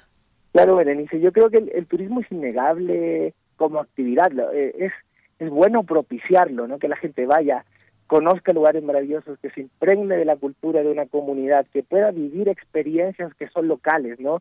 Esa, esa invitación siempre tiene que estar presente, ¿no? Lo que nosotros como turistas no podemos hacer es ir y esperar, no sé, de pronto las mismas comodidades que tenemos en casa, ¿no? Esperar que siempre esté disponible el agua, porque es una comunidad a la cual a veces le falta el agua, ¿no? Eh, que siempre esté disponible la luz y el aire acondicionado, porque me ha tocado estar en el Puyo, que hace mucho calor además, donde a veces pues la, la planta generadora de electricidad ya no aguanta, ¿no? Porque hay tantos eh, aires acondicionados prendidos que pues la luz se corta, se va, ¿no? Entonces, justo eso es lo que nosotros tenemos que buscar como turistas cuando, cuando lo hacemos de manera responsable. ¿Cómo podemos conectar con la localidad a la que vamos? Y no es la localidad la que tiene que conectar con nosotros, ¿no? No es, no es al revés. Entonces ahí yo creo que queda esa invitación de visitar el Puyo, de conocer un lugar que es maravilloso, que se dedica a la pesca, que además se come muy rico. La langosta es el principal, eh, la principal pesquería, pero también hay pesquería de pulpo durante eh, cierta época del año, de muchos muchos pargos, boquinetes, ¿no? que son además peces muy ricos, muy sabrosos. O sea, se, se disfruta una comunidad que es local, pero nosotros tenemos que ir a adaptarnos a sus tradiciones, a su cultura y no al revés, ¿no? Creo que esa es la invitación y parte de eso es lo que hicimos plasmar en esta exposición fotográfica que es cómo vemos a la comunidad del Cuyo, pero desde los ojos de sus habitantes, ¿no? No de esta mirada externa que, que busca decir cómo se tienen que hacer las cosas, ¿no? ¿Y cómo, cómo, cómo están accesibles las fotos? ¿Cómo se compran? ¿Cómo se puede participar para quien no puede ir hasta allá? Bueno, la, la, primera invitación es acercarse a la Galería Unión, está ubicada en la calle Salamanca número 11 de la colonia Roma, aquí en la Ciudad de México. Mm. Al ratito, justo a las 11, vamos a tener un brindis de honor, vamos a traer pescadores del Cuyo, va a estar el presidente de la cooperativa hablando sobre justo la importancia que tiene para ellos el mar y la conexión que tienen con el océano. Y toda la gente que quiera asistir va a estar hasta la primera semana de febrero, hasta el 4 de febrero, la pueden visitar e incluso pueden adquirir algunas fotografías. Ahora, como esto es un arte único, que queremos que así quede y tenga el valor que representan estas fotografías, solo se pueden imprimir 10 copias foliadas de cada una de las fotografías. Es decir, solo van a existir 10 copias únicas. Y cada una de las personas que vayan se puede acercar al galerista, puede comprar, adquirir alguna de ellas que van desde los 800 a 1200 pesos, por ahí rondan los valores, ¿no? se puede llevar un arte único a su casa y todo ese dinero que recolectemos nosotros lo vamos a donar a la cooperativa. Hay que entender que cuando existen estos esfuerzos de conservación, quienes pagan el principal precio de la conservación son las y los pescadores. Son ellos quienes se sacrifican y dicen, voy a dejar de pescar, voy a dejar de obtener un recurso en pos de la conservación, que no solo es un beneficio para ellos y ellas, también lo es para todos y todas nosotros, ¿no? Entonces, ahí es donde creo que radica el valor de esta arte que va a ser único, que además usted lo puede adquirir, lo puede llevar a su casa y además aún va a beneficiar a una comunidad que es una comunidad campeona de la conservación, que son gente ejemplar buscando cómo hacer del mar un lugar más próspero, ¿no? Miguel Rivas, bueno, pues eh, están ahí estos, estos datos, estas indicaciones para que nos podamos acercar, para que disfrutemos de y reflexionemos en torno a esta exposición, al trabajo que ha realizado los habitantes de El Cuyo, ustedes mismos desde Oceana. Eh, te pregunto, Miguel, pues, ¿cuál es el panorama que ves para este año 2023? Perdón por salirme un poquito del riel de, de la conversación específica de la exposición, pero sí me interesa que nos compartas un poco tu visión sobre el panorama para este año en la conservación de los de los eh, de los ecosistemas marinos, Miguel. Sí, vivimos unos tiempos que son complejos en términos de cómo adaptamos la conservación, eh, ya no desde una mirada paternalista, no, no desde la, la típica mirada conservacionista de decir este lugar es único, no lo toquen. Y, creo que eso es lo que estamos poniendo el, sobre la mesa desde Oceana, cómo, cómo replanteamos esta conservación, donde la conservación tiene que ser por y para la gente, donde la conservación tiene que ver con estas iniciativas que crecen y se proyectan a través de, eh, por ejemplo, las zonas de refugio pesquero, ¿no? Por ahí hay compromisos internacionales, eh, México se está comprometiendo a tener 100 millones de hectáreas de refugios de, de pesqueros, y son eh, herramientas de conservación ya no tan tradicionales, ¿no? Ya creo que justo el paradigma está cambiando ya no solo a estas áreas como se llaman de no take, de no tocar, ¿no? Porque ya no es solo conservar por conservar, por poner un polígono en el mapa, porque hemos visto que las áreas naturales protegidas no funcionan del todo, y más cuando excluyen a la gente que, que vive dentro de ellas, ¿no? Sino que tiene que ser justo esta sinergia entre la comunidad, entre el gobierno, entre las organizaciones de la sociedad civil y creo yo que el 2023 nos plantea ese escenario. ¿Cómo vamos a la conservación de los océanos, pero con y para la gente? Entonces, eh, creo yo que la perspectiva va por ahí. Es una iniciativa que viene despertándose hace pocos años, pero yo estoy seguro que con e, iniciativas como la, lo de la gente del Cuyo van a propiciar que estas sean iniciativas que se contagien, que se irradien en el país y que más comunidades digan, ah, pues yo también quiero hacer esos esfuerzos para recuperar la pesca, para que a mí me vaya mejor, pero también para entender que México es de todos, ¿no? De todos y de todas y que lo podemos conservar en beneficio de la gente. Entonces, para allá yo creo que va la perspectiva de la conservación. Sí, pues eh, Miguel, muchísimas gracias. Eh, Miguel, este esfuerzo de Oceana Miguel Rivas es eh, muy importante, hay que sumarnos, está en el centro del país, en la Roma. Miguel Rivas, director de Santuarios Marinos de Oceana, muchas gracias por compartir este, este esfuerzo y este largo aliento para poder preservar, poder defender nuestros territorios, nuestros mares, también la tierra que limita con el mar. No, Miguel Ángel Berenice, gracias a ustedes por esta invitación, muy amable. Hasta pronto, Miguel Rivas. Bien, pues se pueden acercar a las redes sociales y también al sitio electrónico de Oceana, mx.oceana.org. La Galería Unión, donde se encuentra esta exposición, se ubica en Salamanca, número 11, Colonia Roma Norte, en la alcaldía Cuauhtémoc, en Ciudad de México. Eh, es una, ustedes podrán asistir, es eh, gratuita, abierta al público y estará disponible hasta el 3 de febrero. Nosotros vamos a ir con música, una complacencia para Oscar Ángel A.S., que nos pide la canción titulada Amor de los auténticos decadentes y pide dedicarla a Ketsia. Saludos a ti, Ketsia, y a ti, Oscar Ángel. Vamos con música.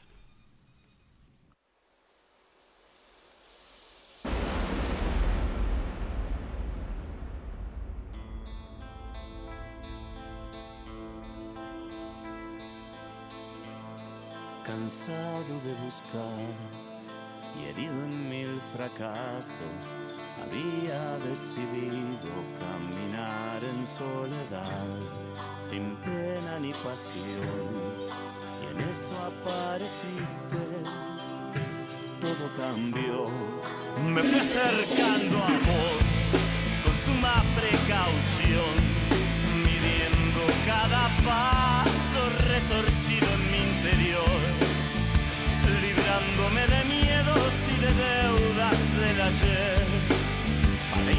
de nuevo, volver a querer. Me entregué y no me arrepiento, nunca estuve así de contento. Y hoy me paso el día cantando sin pensar.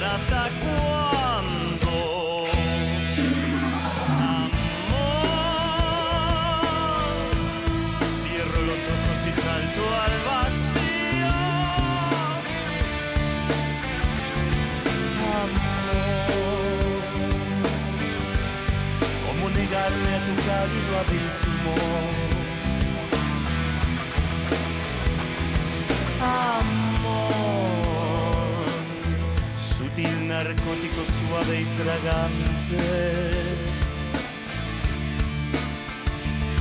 Amor,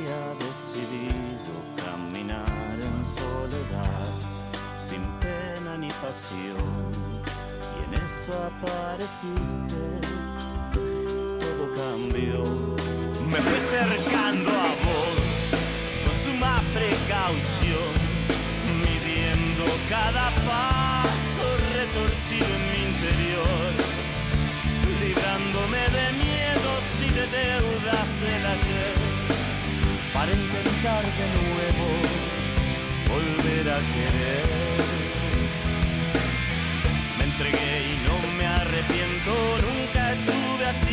Contento. Y hoy me paso el día cantando sin pensar hasta cuándo. Amor, cierro los ojos y salto al vacío. Amor, ¿cómo negarme a tu cálido abismo?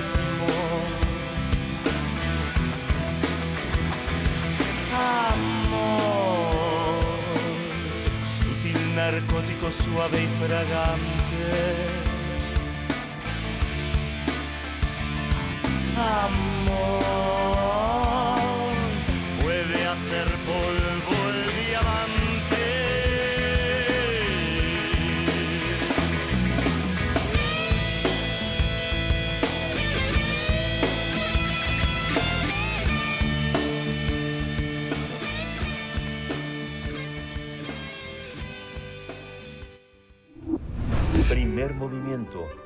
Hacemos comunidad en la sana distancia.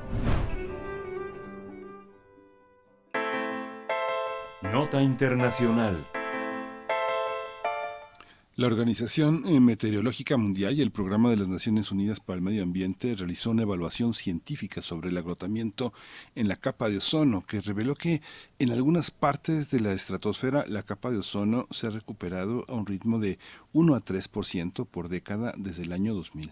De acuerdo con la Real Academia de Ciencias de Suecia, aunque el ozono se produce en cantidades pequeñas, desempeña un papel fundamental en la Tierra, debido a que, junto con el oxígeno, es capaz de absorber la mayor parte de la radiación ultravioleta del Sol, evitando que la radiación llegue a la superficie.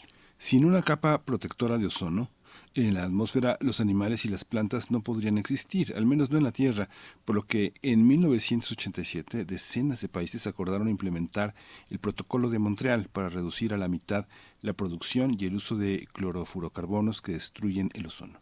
Cabe recordar que los científicos Mario Molina y Frank Sherwood Roland en la década de los años 70 advirtieron que los llamados clorofluorocarbonos, que eran utilizados en aerosoles y como refrigerantes, destruían la capa de ozono. Este hecho motivó al mundo a firmar el Protocolo de Montreal. Posteriormente, en 2016, las naciones acordaron incluir la enmienda de Kigali para reducir el consumo de los hidrofluorocarburos. Nuestro país eliminó oficialmente el consumo de ellos en 2015, 2005 y avanza en la eliminación hacia el futuro.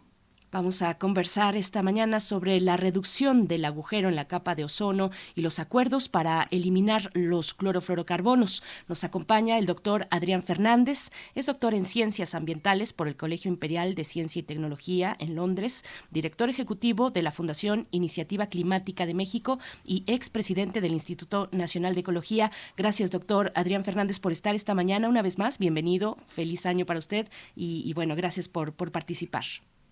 Eh, al contrario, Berenice Miguel Ángel, feliz año, muchas gracias por la amable invitación, siempre un gran gusto estar con ustedes.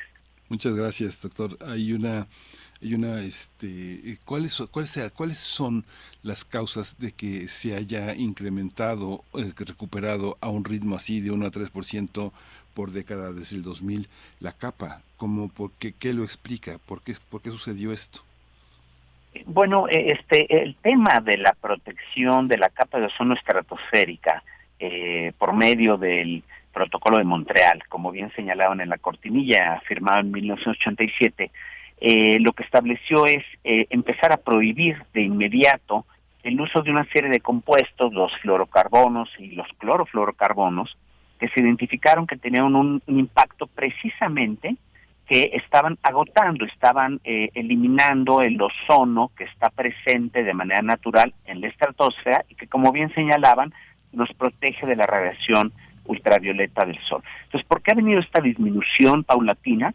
Bueno, esto ha sido como se esperaba, por tanto es una historia de enorme éxito a nivel de esfuerzos globales de todos los países por atender eh, o, la primera atención de un gran problema ambiental global.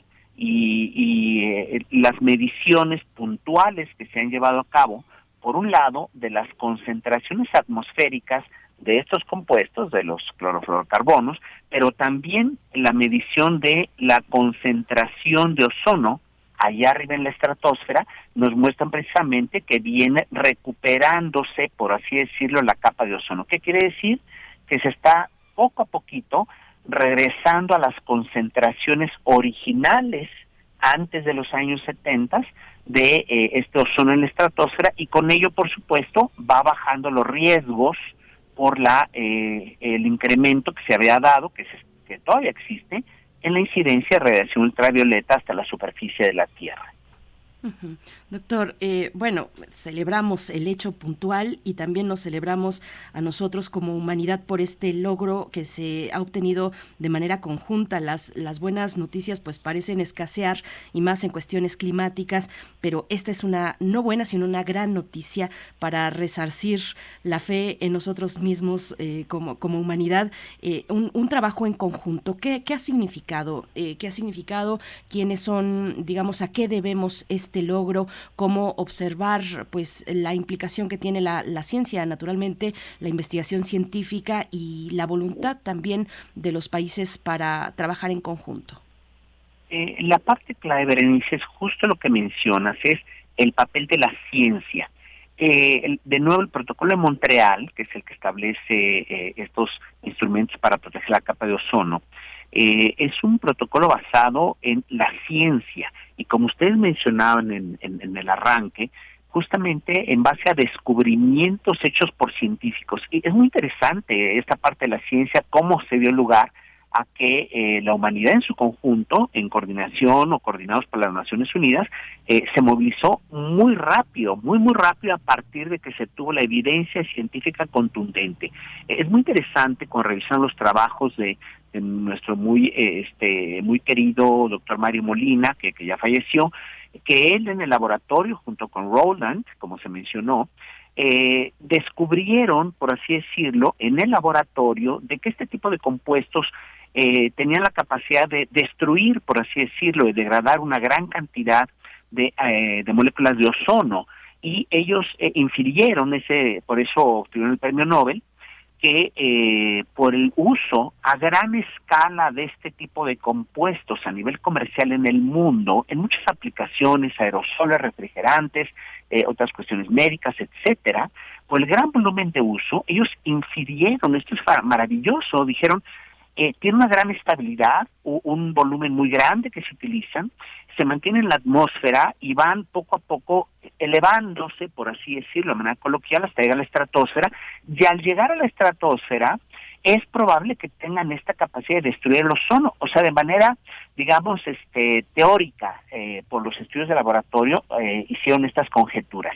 Y un par de años después se vino a descubrir de manera experimental, como diríamos, en campo, a través de mediciones muy precisas que se dieron en aquel entonces, fundamentalmente eh, en los polos, pero sobre todo en la Antártica, en donde se podía medir con mucha claridad, con mucha precisión, cuál era el nivel de radiación ultravioleta que llegaba hasta la superficie de la Tierra y se veía que se venía incrementándose. Y eso quiere decir que si estaba llegando a la superficie más radiación ultravioleta es porque arriba estaba desapareciendo las moléculas de ozono que deberían de estar ahí para detener, bueno, que tenían esa función de detener la luz ultravioleta. Entonces, eh, estas cosas porque es un caso fascinante donde la ciencia eh, muestra este tipo de cosas, se confirman las mediciones, se confirma que en una temporada del año se empieza a presentar este agujero de ozono, llamado así coloquialmente, que no es más que la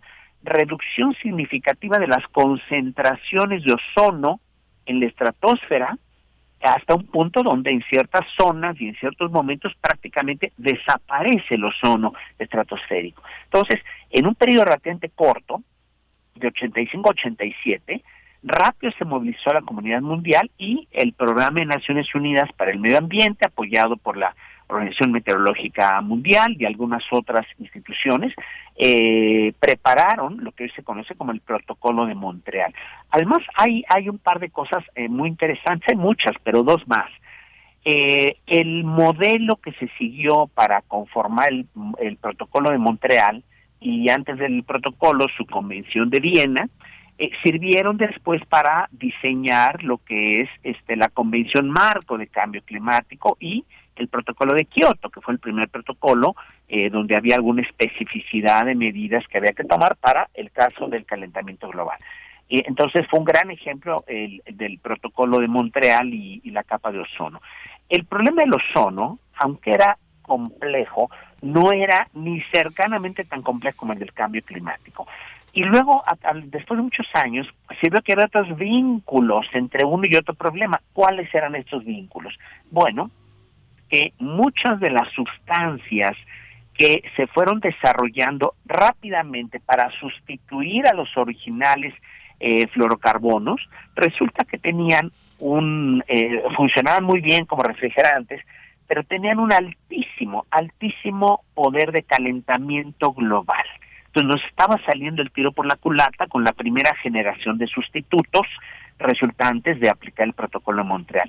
Afortunadamente, como también se mencionó en la entrada, este, esto se ha venido ajustando a lo largo de los años, prohibiendo estas nuevas sustancias, lo que ha obligado a la ciencia a buscar sustitutos de segunda, tercera o cuarta generación que sirvan como refrigerantes y los otros este, aplicaciones que requieren ciertas características termodinámicas que tenían los compuestos originales, pero que ya no tengan este gran potencial de efecto invernadero. Entonces, eh, la enmienda de Kigali, precisamente, este, en, el, en el 2015 y que entró en vigor en 2016, eh, prohíbe ya todos estos compuestos eh, dentro del protocolo de Montreal, que son compuestos que estaban calentando el planeta, aunque nos estaban ayudando, por así decirlo, a reemplazar a los clorofluorocarbonos originales. Eh, me tengo aquí un momento, les puedo contar muchas anécdotas y cosas, pero de verdad vale mucho la pena quienes nos escuchan que se echen un clavado a repasar la historia de lo cómo se fue dando esta este avance y esta historia eh, parcialmente de éxito. Eh, vamos a tomar todavía entre 20 y 40 años más en que se restituya por completo la capa de ozono estratosférica. ¿Por qué entre 20 y 40 años? Porque en diferentes partes del planeta se va a ir sanando o restituyendo en diferentes momentos. Tardará más en la Antártica, alrededor de 40 años más, si seguimos cuidadosos con los esfuerzos de eh, prohibir y evitar la liberación a la atmósfera de estos compuestos. Pero sí es, necesario el esfuerzo de las instituciones. ¿El esfuerzo ciudadano este, tiene alguna importancia, doctor?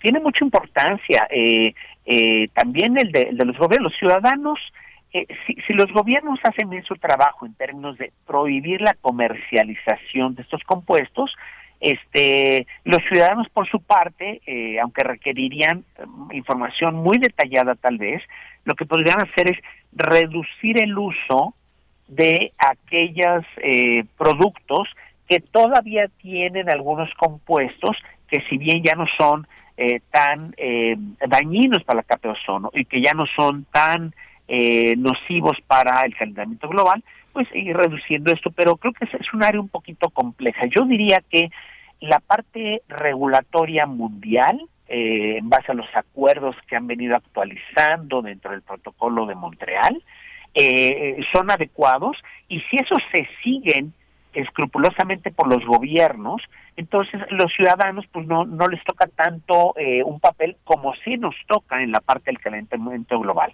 Ahora, es muy importante, Miguel Ángel, eh, la parte del monitoreo, de nuevo la ciencia, porque fíjense, pasó algo peculiar. En el 2018, un grupo de científicos descubrieron que, bueno, primero, eh, eh, desde hace muchos años se viene midiendo cómo va esta recuperación o no de la capa de ozono estratosférica.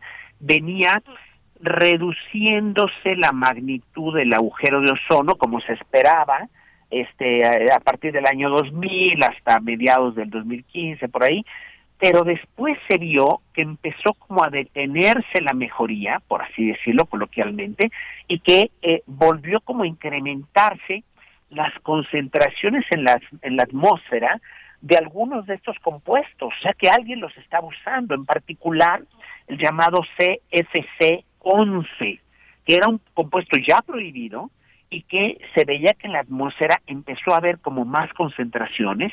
Hicieron un trabajo, trabajo literalmente detectivesco, lo, los científicos eh, de varios países, con estaciones de monitoreo eh, colocadas en Japón y en Corea, se pudo dar seguimiento a de dónde venían esas emisiones este, no explicadas de este tipo de compuestos, de que alguien lo estaba haciendo, alguien lo estaba fabricando clandestinamente y se descubrió que en el este de China había fábricas clandestinas de este compuesto porque se utiliza para fabricar este eh, estas este espumas de poliuretano para para aislamiento térmico, etcétera.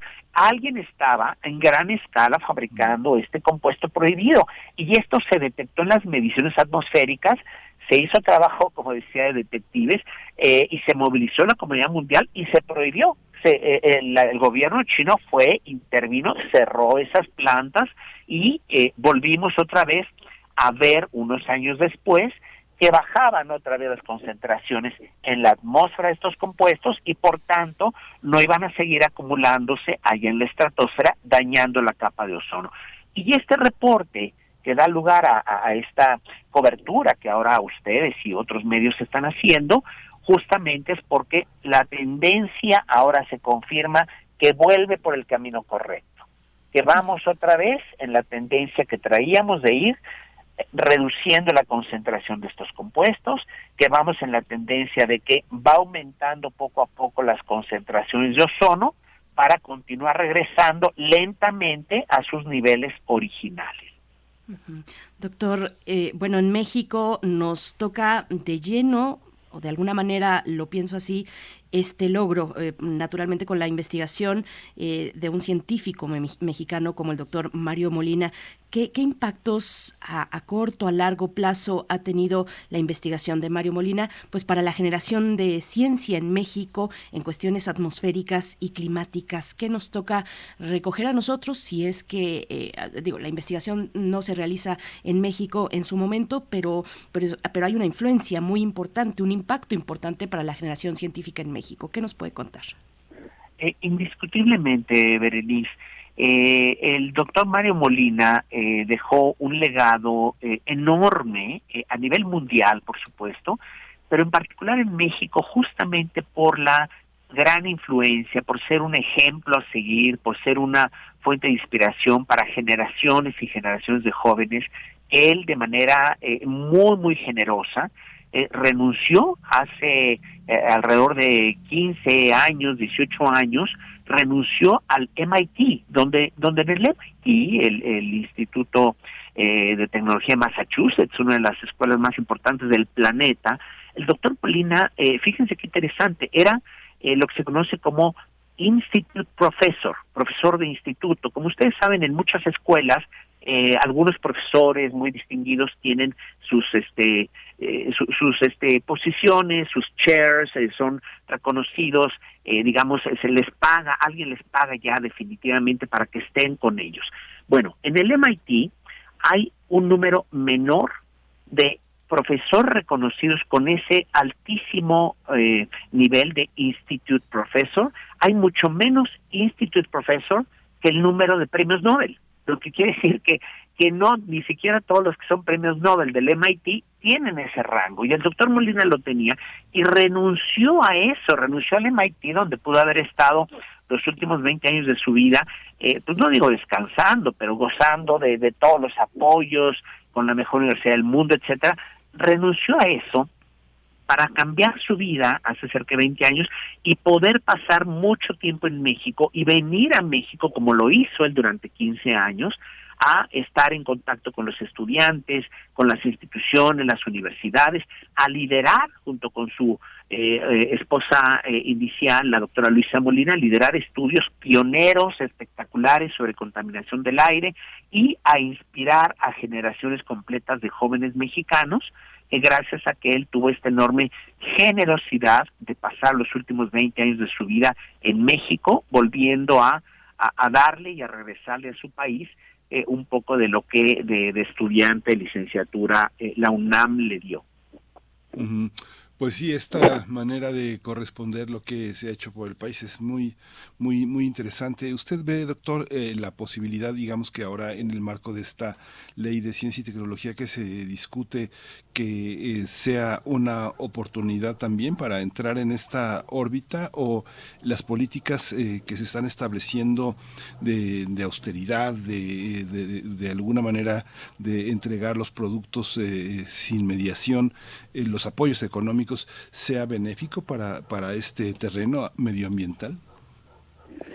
Eh, es un tema muy complejo, Miguel Ángel, eh, pero lo, que yo no tendría ninguna duda en manifestar, y desde luego esto no es una cuestión política, es una cuestión factual, es una cuestión descriptiva de lo que está pasando, eh, no se está dando en este momento eh, la atención que eh, merece la ciencia. De hecho, de hecho ha, habido una serie de decisiones institucionales, presupuestales que han dañado en los últimos años muchísimo eh, el desarrollo de la ciencia en México.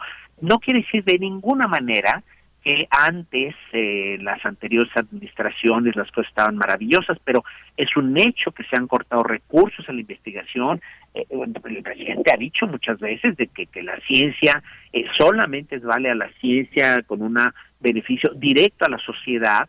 Este, por supuesto que la ciencia siempre genera beneficios directo e indirectamente a la sociedad, pero el que cortemos eh, los apoyos a muchísimos investigadores, que se le quite el SNI a los investigadores cuyo pecado es estar en una universidad privada, que se hayan cortado de tajo becas y estímulos y dinero para investigación.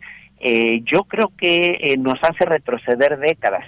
deberíamos, de hecho, priorizar y multiplicar los apoyos a la investigación, desarrollo tecnológico y reflejar en el presupuesto, en el presupuesto Miren, países como eh, Taiwán, como Corea del Sur y algunos otros, eh, son experiencias de, no son milagros, son decisiones muy conscientes que se tomaron hace 40 años en esos países para invertir muchísimo en el desarrollo de las capacidades de su personal. Ustedes van hoy a, Taiwán, a Corea y a algunos otros, otros países, eh, especialmente asiáticos, y ven que el porcentaje, por ejemplo, de, de personas con doctorado es muchas veces mayor que el que tenemos en México y, y, no es porque porque alguien haga un doctorado va a ser este una gran solución eh, automáticamente no se trata de preparar a toda la población, de dar oportunidades de buena educación, incluso desde los niveles de primaria, secundaria, con buenas evaluaciones, con, con este asegurar que la calidad de la educación es la adecuada, en fin. Pero esta parte de la ciencia y tecnología, ojalá que, que, que pronto en México se, se ponga la atención que necesita esto y que se dé la, el apoyo este, muy fuerte, sobre todo a las universidades públicas de México, a la UNAM, Politécnico, la Metropolitana y todas las grandes este, universidades públicas del país. Eh, ahí es donde habría que meter muchísimo dinero eh, y, no quizás en algunos proyectos pues que, no tienen eh, mayor beneficio realmente y que consumen mucho, mucho dinero. Entonces, un gran tema que se tiene que, discutir cuidadosamente, objetivamente, pero, pero indudablemente que, que México necesita retomar el que se invierta y se apoye a la ciencia, a la tecnología, a la investigación y en general a la educación de calidad para todos. Pues, eh, doctor Adrián Fernández, director ejecutivo de la Fundación Iniciativa Climática de México, pues muchas gracias por estas reflexiones, por este acompañamiento. Hay que invitar a la audiencia. La Gaceta Universitaria tiene en su edición de este martes, del martes pasado, pues dio un seguimiento, estuvo en la portada, eh, por supuesto, un seguimiento amplio, especial a esta cuestión de la restitución de, pues, de las concentraciones de ozono en la estratosfera. Muchas gracias por, por estar con nosotros esta mañana, doctor. Con muchísimo gusto, gracias a ustedes, Berenice, Miguel Ángel, por la amable invitación. Siempre, de verdad, un gran gusto eh, poder charlar con ustedes. Sí, igual para nosotros, doctor. Muchísimas gracias. Vamos a cerrar esta hora con música. Vamos a escuchar Llévame a la Luna de Frank Sinatra para Abel Arevalo.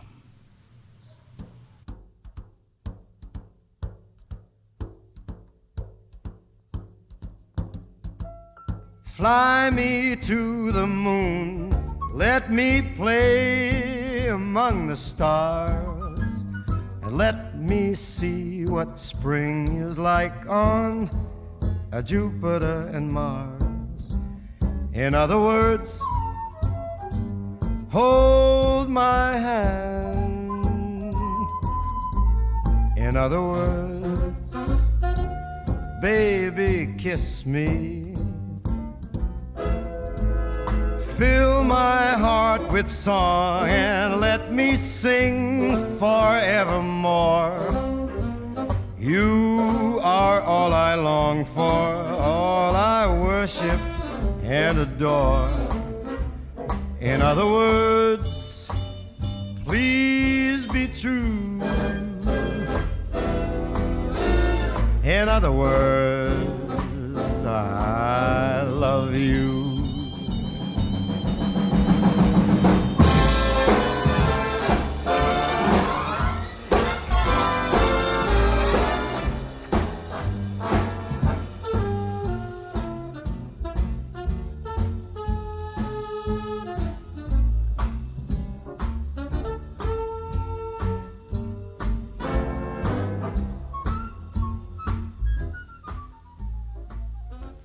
Pues con la música de Frank Sinatra vamos a despedir a Radio Nicolaita. Nosotros continuamos aquí en primer movimiento. Seguimos con la música, después el corte y volvemos.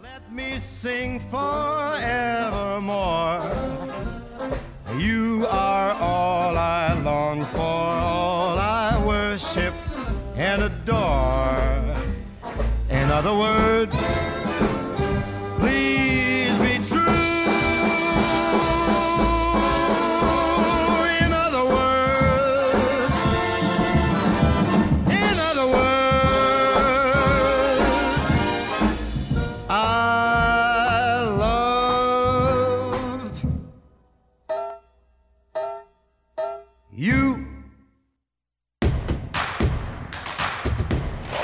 en redes sociales. Encuéntranos en Facebook como Primer Movimiento y en Twitter como arroba PMovimiento. Hagamos comunidad.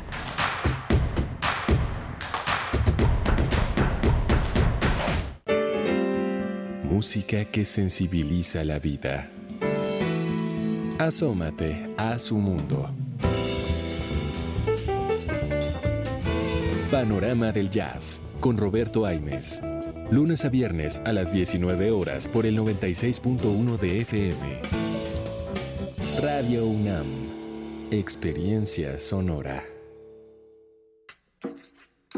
Las comunidades indígenas germinan conocimiento, maravilla y tradición. Son el México profundo, el presente donde hilan un collar de flores. Xochicóscat, collar de flores, con Mardonio Carballo, lunes 10 de la mañana por Radio UNAM. Experiencia sonora. Hola. Hola, Julie. Hermana, te voy a hacer una pregunta. ¿Por qué es valioso que tengas tu INE aunque vivas en los Estados Unidos? Por ti, por mi familia, porque amo México. El INE es una identificación, es mi voz. Además me permite votar. Si tienes familiares o amigos que vivan en el extranjero, diles que tramiten su INE. Es gratis. Mi INE es valioso porque es mi voz en México. ¿Qué sueñas para los hablantes de tu lengua?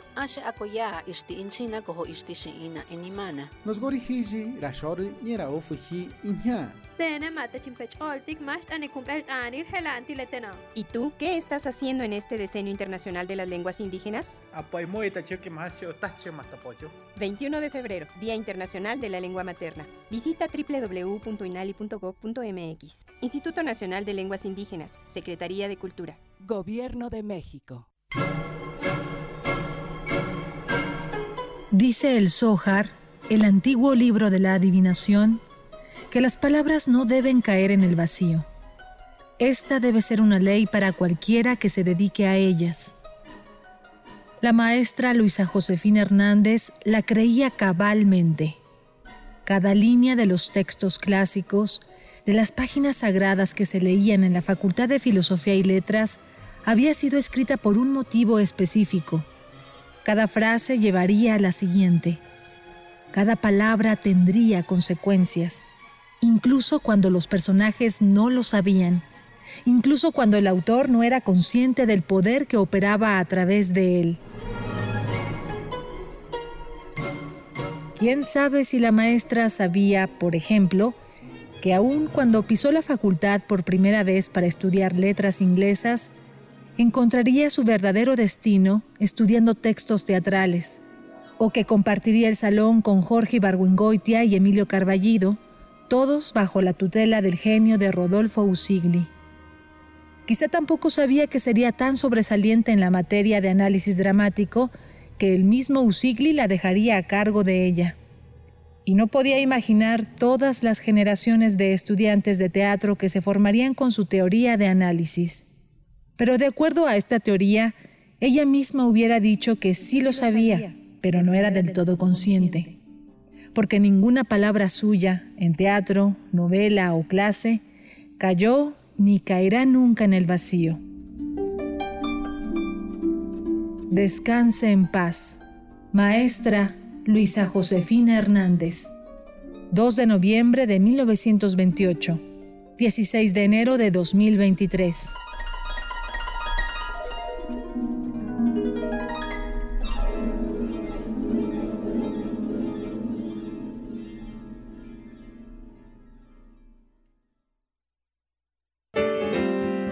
Música que sensibiliza la vida. Asómate a su mundo. Panorama del Jazz con Roberto Aimes. Lunes a viernes a las 19 horas por el 96.1 de FM. Radio UNAM. Experiencia sonora. Encuentra la música de primer movimiento día a día en el Spotify de Radio UNAM y agréganos a tus favoritos.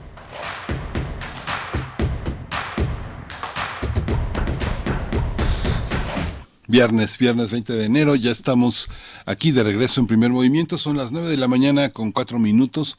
Tenemos eh, a Rodrigo Aguilar en la producción ejecutiva, a Violeta Berber en la asistencia de producción, a, eh, a nuestro músico eh, en, en, la, en, la, en la consola dirigiendo los eh, controles, Andrés Ramírez, y nuestra compañera Berenice Camacho en la conducción. Querida Berenice, buenos días. Miguel Ángel, aquí estamos en este viernes. Ya es viernes. Iniciamos eh, en una conversación, una recomendación literaria hablando de el mal dormir. Pues ya nos toca un poco de descanso. Este libro del mal dormir, eh, un ensayo sobre el sueño, la vigilia y el cansancio del autor español David Jiménez Torres. Está, lo pueden encontrar a través de libros del asteroide y bueno, mm, una charla muy interesante. Este libro mm, ganó, es un ensayo literario, eh, ganó el primer premio de no ficción de libros del asteroide. Vale mucho la pena, pero bueno, nos acercamos al fin de semana con la promesa de descanso, de un poco de, de un respiro, de tomar un poco de calma, eh, tomar con calma el, el trajín de, de, la vida, de esta vida moderna, pues que no, que no da tregua. A veces se va rápidamente el fin de semana, pero estamos con ustedes en este viernes para hacerles compañía. Nos comentan por acá en redes sociales, Patricia GR dice, hay mucha especulación inmobiliaria en el Cuyo, Yucatán, a pesar de que son terrenos ejidales y son de los pocos lugares que aún preservan playas públicas hermosas. Gracias, Patricia.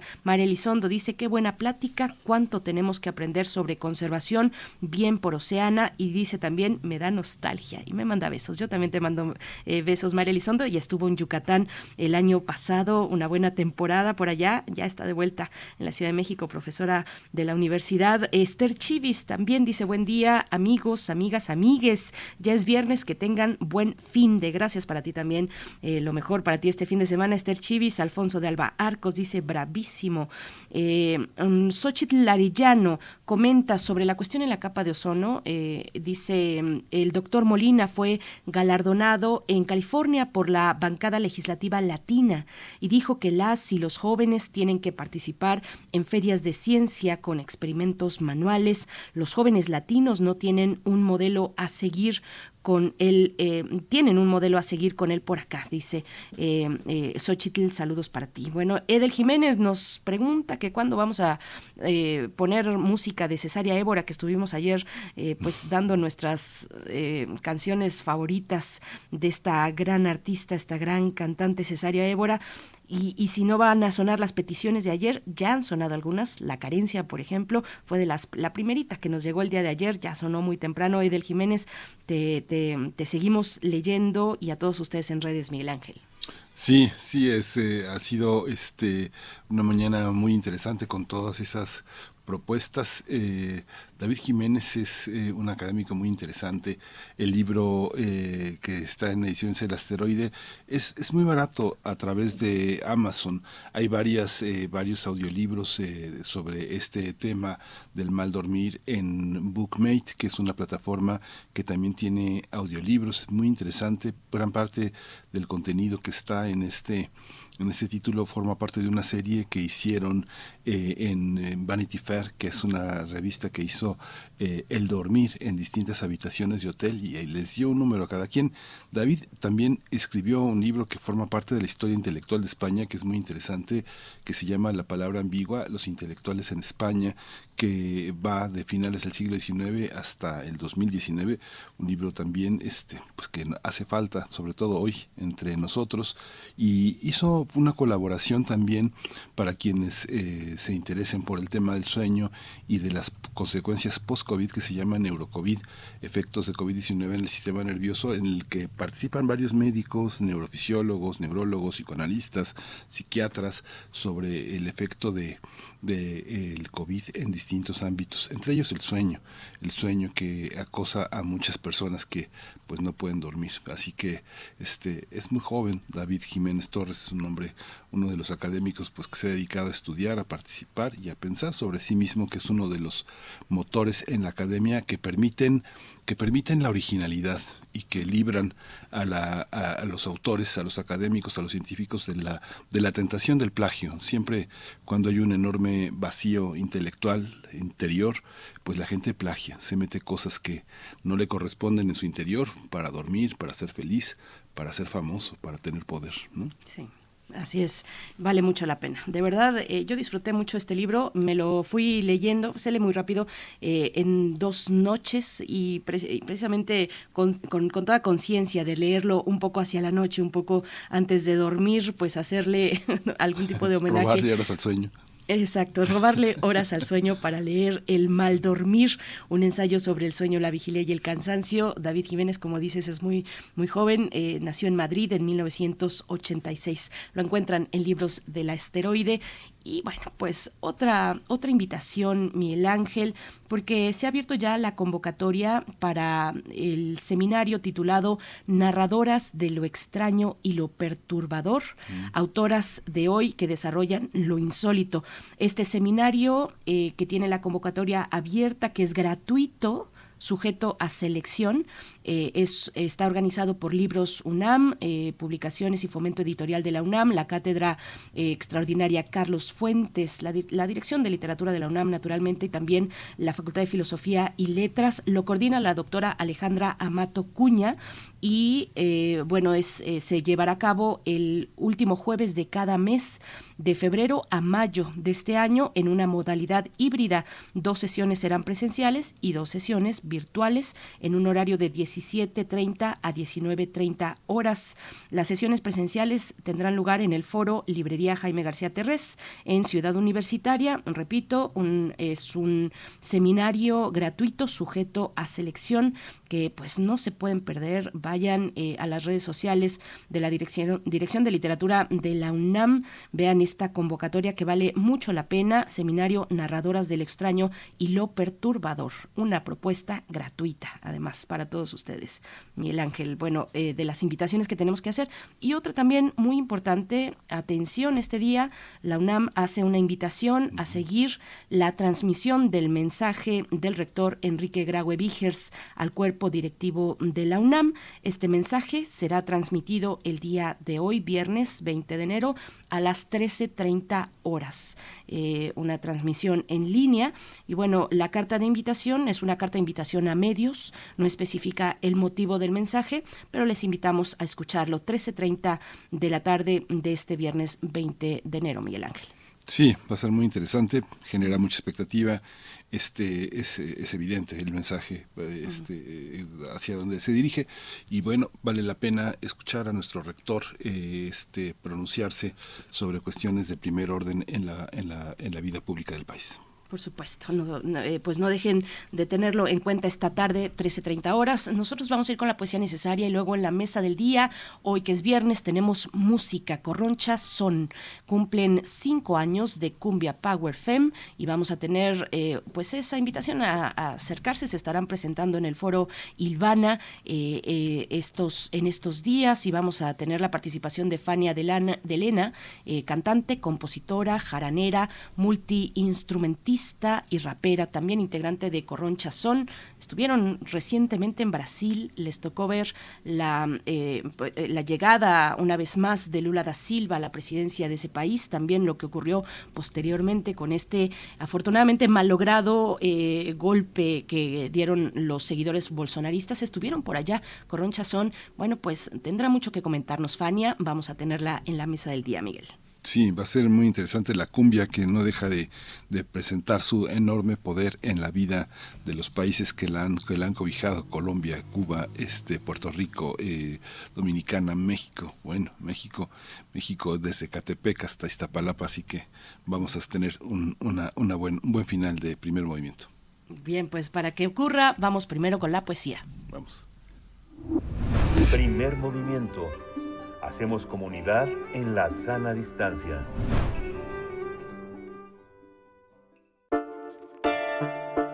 Es hora de Poesía Necesaria. Poesía por aniversario del gran Edgar Allan Poe. Ayer se cumplieron 214 años de su natalicio. Nació en Boston un 19 de enero de 1809 y con ese motivo les voy a compartir una muestra de su poesía, aunque Allan Poe, lo sabemos, pues es reconocido por sus relatos. Eh, bueno, pues su, poesía también es una oportunidad para acercarnos a esa beta del terror de Edgar Allan Poe y también de lo romántico. El, el Cuervo, pues es seguramente su poema más popular, pero en esta ocasión yo elegí otro, pues en, en parte porque el cuervo es bastante más extenso y bueno, el tiempo es el tirano en la radio, así es que bueno, este poema habla de amor, del amor Mm, en la vida y más allá de la vida, el amor que perdura aún en la muerte y se titula Annabel Lee. Lo vamos a escuchar además no con mi voz, sino con una de las voces más adecuadas para alcanzar la, oscuridad cavernosa a la altura de un poema de Edgar Allan Poe, la voz de Guillermo Henry, eh, un poema en rima. Ahí Allan Poe pues expone sus virtudes en el manejo de la métrica, del ritmo, de la rima y bueno, pues vamos, vamos con Annabel, Annabel Lee es el poema y The Cure en la música para no perder la oscuridad de esta mañana de viernes. Muchos y muchos más años atrás, en un reino maraquí, hubo una doncella que allí vivía con el nombre de Annabeli. Y esta niña vivía de solo pensar en amar y ser amada por mí. Yo un niño era, y ella una niña en el reino maraquí. Mas nuestro amor era más que el amor para mí y mi Annabelí. Un amor que los serafines del cielo envidiaron en ella y en mí.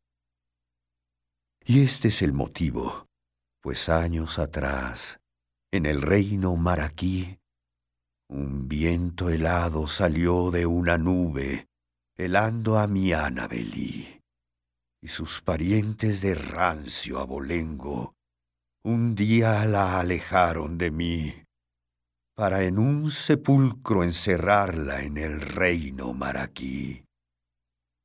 Y es que los ángeles, no tan dichosos, sintieron envidia de ella y de mí Sí, fue ese el motivo. Y es bien sabido en el reino maraquí que un viento sopló de una nube una noche, helando y matando a mi Annabelí. Mas nuestro amor era más que el amor de la gente mayor baladí, de los sabios que yo conocí, y ni los ángeles que hay en el cielo ni los demonios del mar. Aquí podrán separar mi alma del alma de la hermosa Annabelí. Pues la luna no brilla sin sueños traerme de la hermosa Annabelí, ni brillan los astros sin ver yo los ojos de la hermosa Annabelí. Y así cada noche metiendo a su lado, mi niña querida, mi novia, mi vida, en aquel sepulcro maraquí, junto al hondo rugido del mar, aquí.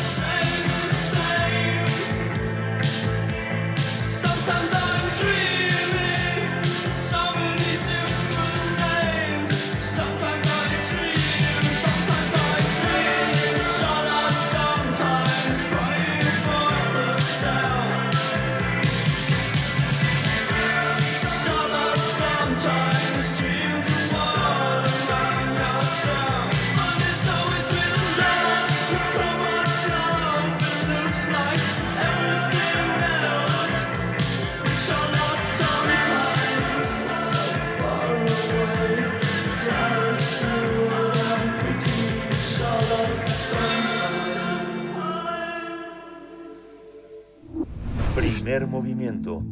Hacemos comunidad con tus postales sonoras. Envíalas a primermovimientounam.gmail.com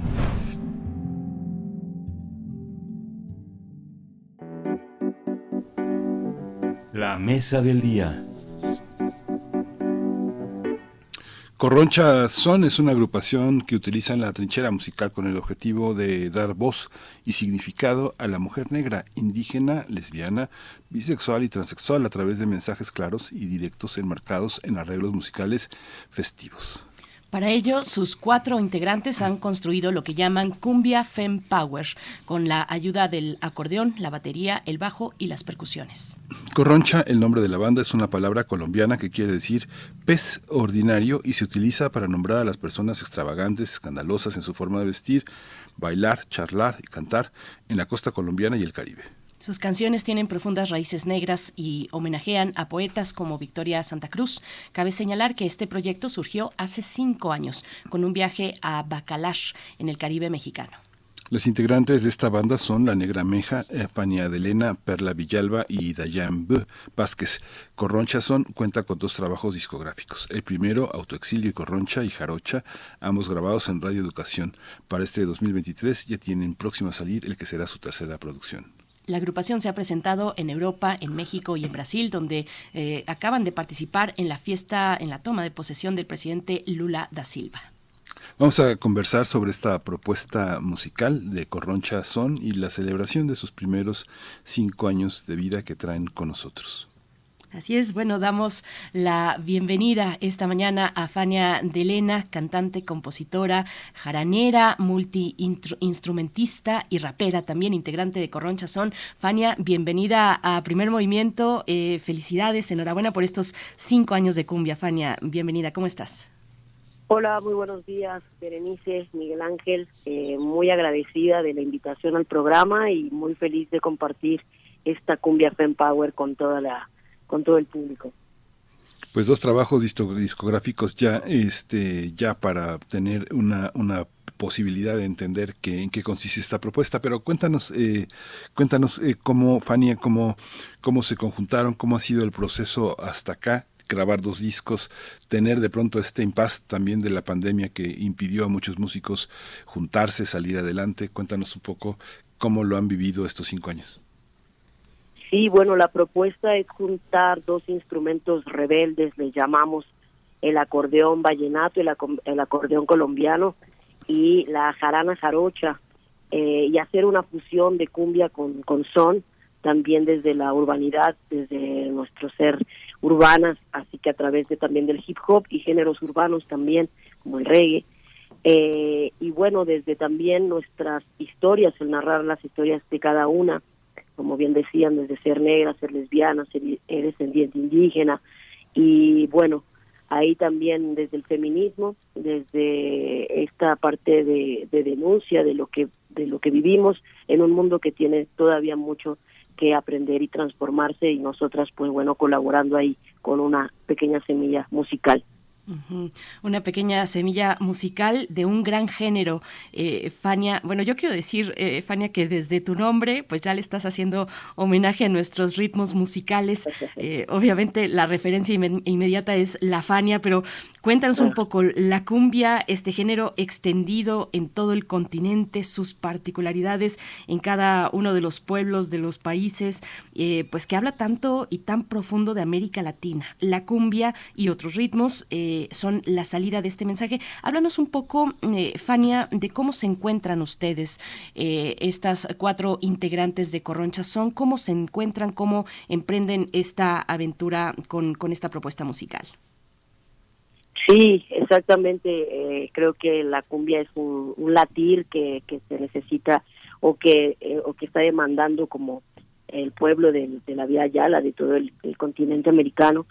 Y bueno, justamente bajo ese latir nos encontramos las cuatro en diferentes momentos. Al principio la negra Mexa y yo eh, viajamos en un autoexilio, digamos, a Bacalar, y ahí empezamos la fusión de estos ritmos del acordeón y la, y la jarana.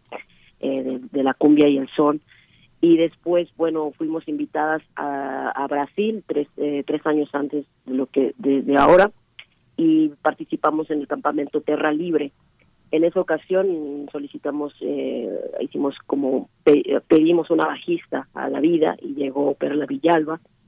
Y bueno, después yo tengo otro proyecto, Zona Urbe, ahí conocí a Dayana y también empezó a colaborar con nosotras. Eh, así ha sido como un poco el encuentro entre las cuatro. Hay una hay una parte en la que pareciera que eh, un conjunto puede estar ubicado en muchas en muchas en muchas eh, geografías distintas. Pasaba con Celso Piña que la gente pensaba que era colombiano y, este y los mexicanos lo tendían a pensar como un autor extranjero. Pasa mucho cómo cómo colocarse desde un espíritu nacional. Generalmente la gente es de donde le gusta, de donde elige, de donde elige ser en gran medida.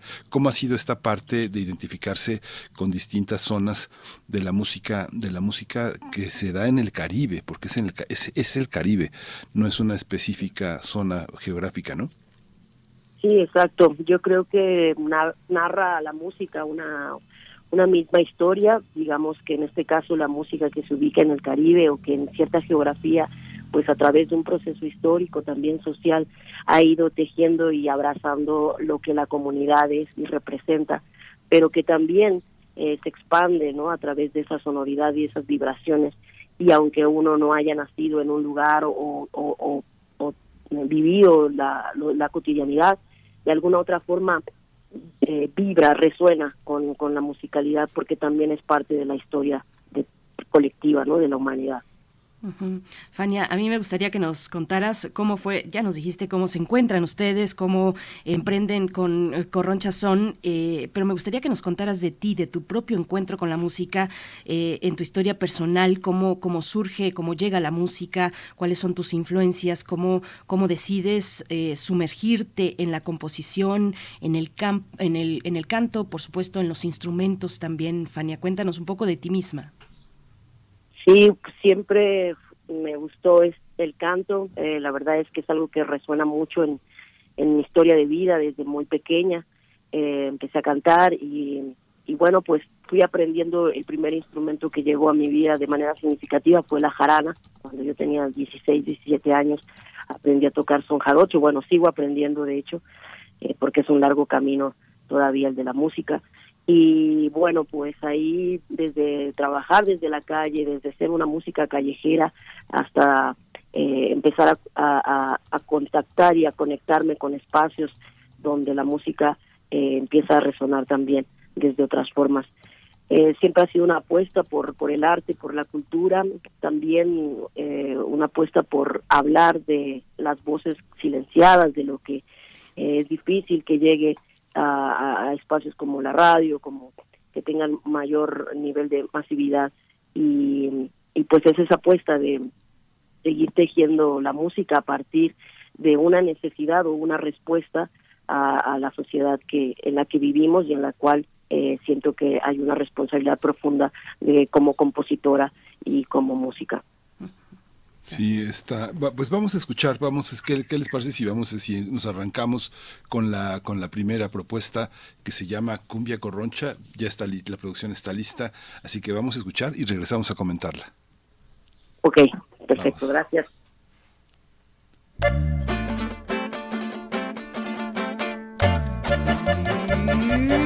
esto es la cumbia corroncha.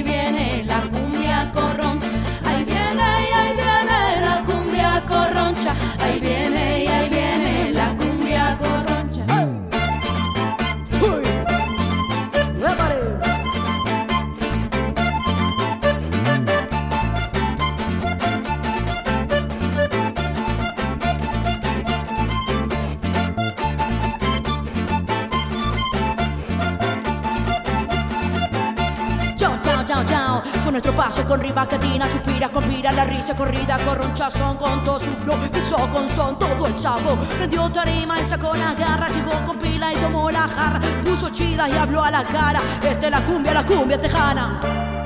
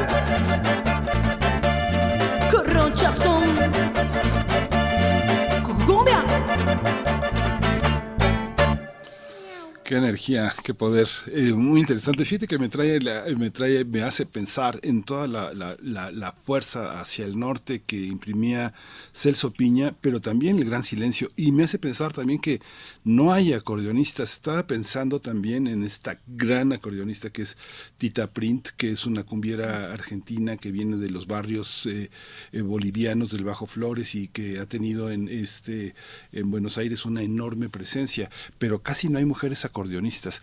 ¿Cómo se da la dotación instrumental y cómo se colocan como, como mujeres en un instrumento que siempre han tocado hombres, ¿no? Sí, claro. Eh, la negra Mecta, que es la acordeonista de Corroncha Son, ella, bueno, eh, se enamoró de Colombia, del Caribe colombiano, específicamente de Valledupar, de una región donde es la cuna del vallenato, y fue en busca de esta sonoridad, de esta música, ella estudió acordeón. Eh, sí es un proceso difícil, eh, en el cual también desde el son jarocho, desde la jarana y, y- incluso los eh, otros instrumentos que ya estamos acostumbrados quizás a que exista una, una votación de mujer, bueno, una, eh, una representación de mujer, perdón. Eh, aún así es difícil, creo que hay todavía mucho machismo, muchas eh, ideas que ya hay que transformar, que ya hay que, que ya están muy caducas y que solo estorban al desarrollo de, la cultura. Pero ahí hay que estar eh, justo en esa lucha y en esa resistencia. Ujú. Fania, bueno, ya que Miguel Ángel habla de Tita Print en Argentina, eh, que además ha colaborado con pues otras propuestas muy interesantes, pienso eh, en Sudor Marica, por ejemplo, y otras muchas que hay eh, en el sur del continente. Háblanos un poco, Fania, de cómo ves esa escena, cómo ves eh, aquellas bandas con las que, que están, bueno, con estos mensajes combativos, puntuales, muy poderosos, eh, que ustedes están viendo en la escena actualmente, cómo se ha abierto para América Latina esas otras narrativas de una cumbia que no es clásica, sino todo lo contrario, es una cumbia que fusiona otros ritmos, pero también otros mensajes, Fania. Y yo creo que responde a, a, pues a esta necesidad, a este deseo de, de encontrar otros caminos, ¿no? Eh, como dirían las compañías zapatistas, otros mundos donde quepan más mundos porque necesitamos pues de transformar eh, la sociedad en la que hemos estado por ahora eh, con- concibiendo la música. Y, y que haya esta responsabilidad, este, es- este deseo también de que la música mm, sí sea también de goce, porque es importante erotizarnos, gozar, tener placer, pero también que este placer eh, y esta, este goce responde también a las necesidades y a lo que requerimos de cambio urgente eh, en nuestra en nuestra sociedad ya sea la violencia que, que está muy fuerte en, en, eh, todo el continente, eh, todos estos cambios de, de izquierda y de derechas y que finalmente hay que hay que responder a toda la, a la historia que se está creando en toda nuestra Avia Yala. Ujú. Y esta visión también que, bueno, obliga, ha obligado también ya a muchos eh, cineastas a, a tener una visión este de tomar partido, tomar una conciencia como ustedes se presentan, de darle una voz a la mujer negra, a la negritud, a lo indígena, al mundo de la diversidad sexual, que es así muy, muy, muy importante y que obliga a tener un público muy muy específico eh, Fania. Cómo cómo este cómo hacer un público tan específico no es un riesgo Podría ser, eh, lo que pasa es que en la cuestión de nuestra de nuestro proyecto, pues eh, sí, lo que nos, nuestra prioridad es un poco también desde el corazón, digamos, desde la honestidad de lo que somos, contar las historias que nos que, no- que nosotras habitamos y que eh, nos vivimos, ¿no? Entonces ahí es donde tejemos esas es- esos puentes, eh, ahí es donde hablamos de desde la negritud, desde el ser y reconocernos eh, nuestra herencia africana. Yo creo que podría sí sentenciarnos a quedarnos en un específico público, pero esa es, eh, digamos que lo que eh, lo que queremos llevar a la música, donde queremos llevar es a esa, esas voces que nos están escuchando y, sea el, público que sea, eh, que tenga también la oportunidad de escuchar estas, estas demandas también. Fania, Fania de eh, de Corronchazón, bueno, también eh, yo quiero que nos compartas un, eh, tu, testimonio, la vivencia de ustedes presentes eh, para, para testiguar la toma de, Lula da Silva en Brasil. Eh, ¿qué, les llevó a Brasil inicialmente? ¿Por qué estuvieron en este momento? ¿Cómo viste bueno, la, la, toma de, de, la presidencia de Lula y también el malogrado golpe, afortunadamente malogrado golpe de los seguidores bolsonaristas en, en el Brasil? Cuéntanos un poco cómo llegaron, cómo llegaron ya desde hace tiempo, no en en esta ocasión eh, por primera vez, sino antes ya habían ido a Brasil. Cuéntanos un poco de la historia que tiene Corronchazón con Brasil. Sí, bueno, justamente una de las primeras integrantes, porque bueno, ahora somos cuatro, pero también han eh, estado con otras, con nosotras, acompañándonos otras músicas, otras eh, personas, mujeres más bien, que han estado en alguna disciplina artística, danza, visuales. Y la primera compañera con la que compartimos es Juliana Valenci, que es una brasileña también. Y desde ahí nosotros empezamos a desarrollar música también de Brasil, como el coco, como la samba. Una de nuestras composiciones también incluye música de Brasil.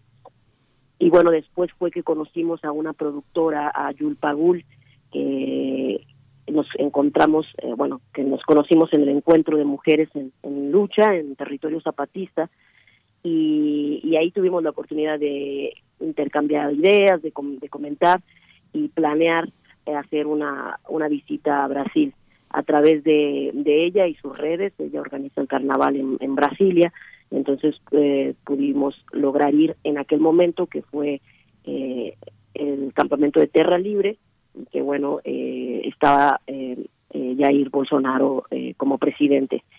Ahora que que toma Lula la posesión, pues nos invitan de nuevo a hacer este festejo de la democracia de un pueblo que necesita también esta reconciliación, como toda la América, como eh, toda la América Latina, eh, y pensar en que es importante poner la paz y la cultura y el amor como primeros estandartes hacia donde tiene que caminar un país y no a través de separación, de odio, de mm, políticas que incitan a, a ese a esos esos eh, actos de violencia y de terrorismo. Entonces, bueno, pues fuimos invitadas para esta ocasión al Festival del Futuro, que es el festival que se organizó, y fuimos la única banda eh, internacional que estuvo dentro del festival eh, entonces estamos muy emocionadas, fue un momento con mucha euforia para nosotras eh, compartir esta fiesta que sí consideramos de manera personal y en el grupo, eh, que es una victoria también para toda la América Latina, el que el pueblo pueda hacer la, se pueda hacer la voluntad de un pueblo a través de la democracia.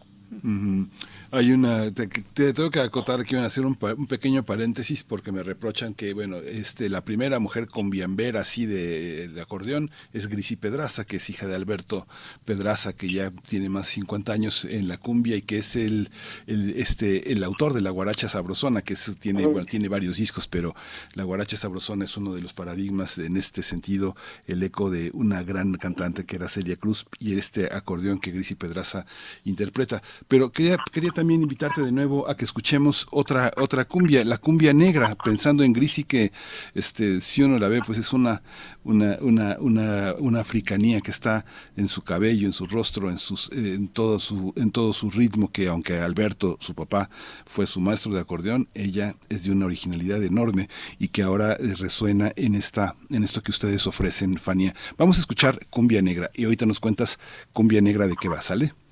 Claro que ahí, a Candela. Vamos.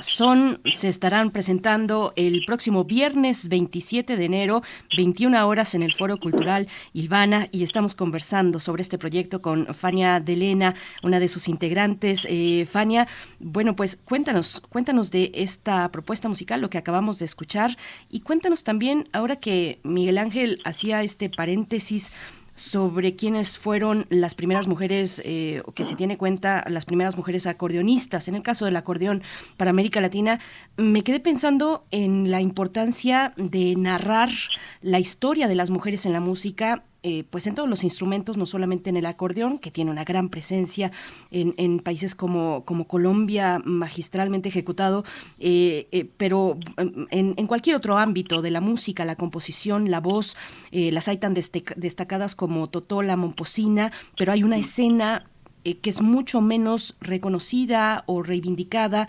Por ejemplo, pienso en la cumbia sonidera en México, el, el ambiente sonidero, que apenas vamos haciendo conciencia de la presencia de, de mujeres en esa historia que, que nos pertenece y que mm, creíamos, eh, bueno, Claro que la escena está dominada todavía por hombres, pero hay mujeres ahí y hay que conocer su historia. Cuéntanos un poco de eso, Fania, de cómo lo ven ustedes desde Corroncha Son, qué significa para ustedes mismas, pero antes, ¿qué es lo que acabamos de escuchar?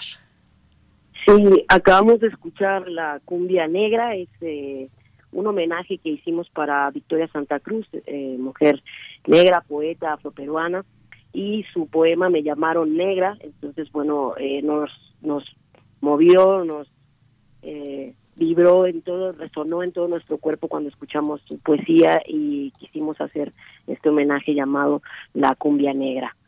Eh, sobre la las redes, eh, estos espacios en los que, por ejemplo, lo- lo- la música sonidera. eh, la idea de Corroncha Son es crear un espacio de encuentro. Sí, también una colectiva, un grupo musical, pero afortunadamente la misma historia de estos cinco años nos ha llevado a esos encuentros de mujeres. Participamos dos veces en el encuentro de mujeres en lucha, en resistencia, en territorio zapatista y también ahí pudimos eh, conocer y exactamente encontrarnos con otras mujeres en el arte, en la cultura, en la eh, arte actividad, en, el activismo. Eh, las musas sonideras, por ejemplo, es uno de los colectivos eh, con los que nos hermanamos, que de música sonideras en mujeres y, y otras otras otras colec- perdón, otras colectivas también que, que, que buscan eso, crear eh, espacios y, y- y crear también esta eh, resonancia, llevar estos altavoces a, a las mujeres que están están creando, porque al final hay creadoras, hay mu- muchas, eh, pero no hay no han llegado los los medios ni las formas para poder eh, hacerlas visibles.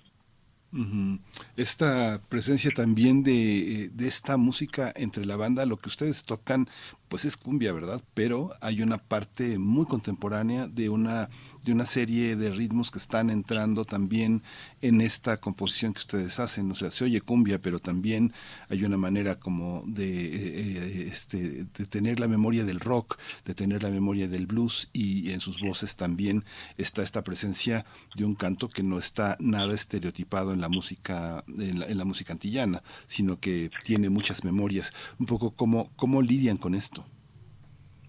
Sí, para mí, eh, que llevo un poco la composición, el, el canto, es, es muy importante como vivir desde esto, esto justamente que dices, de- de la memoria, ¿no? Entonces, la música, el canto de protesta, el canto rebelde ha sido desde siempre, ¿no? Y a través de mm, todos los géneros. eh, cruzando todas las fronteras también. De alguna otra forma, desde el África hasta llegar al continente americano, se cuenta una historia de, cómo ese canto va sobreviviendo y necesita irse heredando para poder recordar y hacer memoria de lo que, de dónde somos, de dónde venimos, de cuáles son nuestras raíces.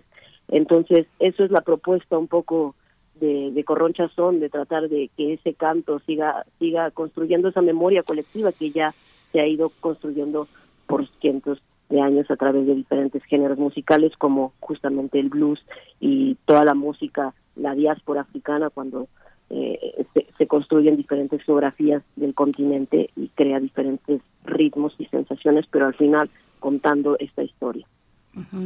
Eh, Fania, al principio de la charla mencionabas lo que suena y lo que no suena en la radio, por ejemplo, y pensaba yo en los, pues, en los espacios de difusión.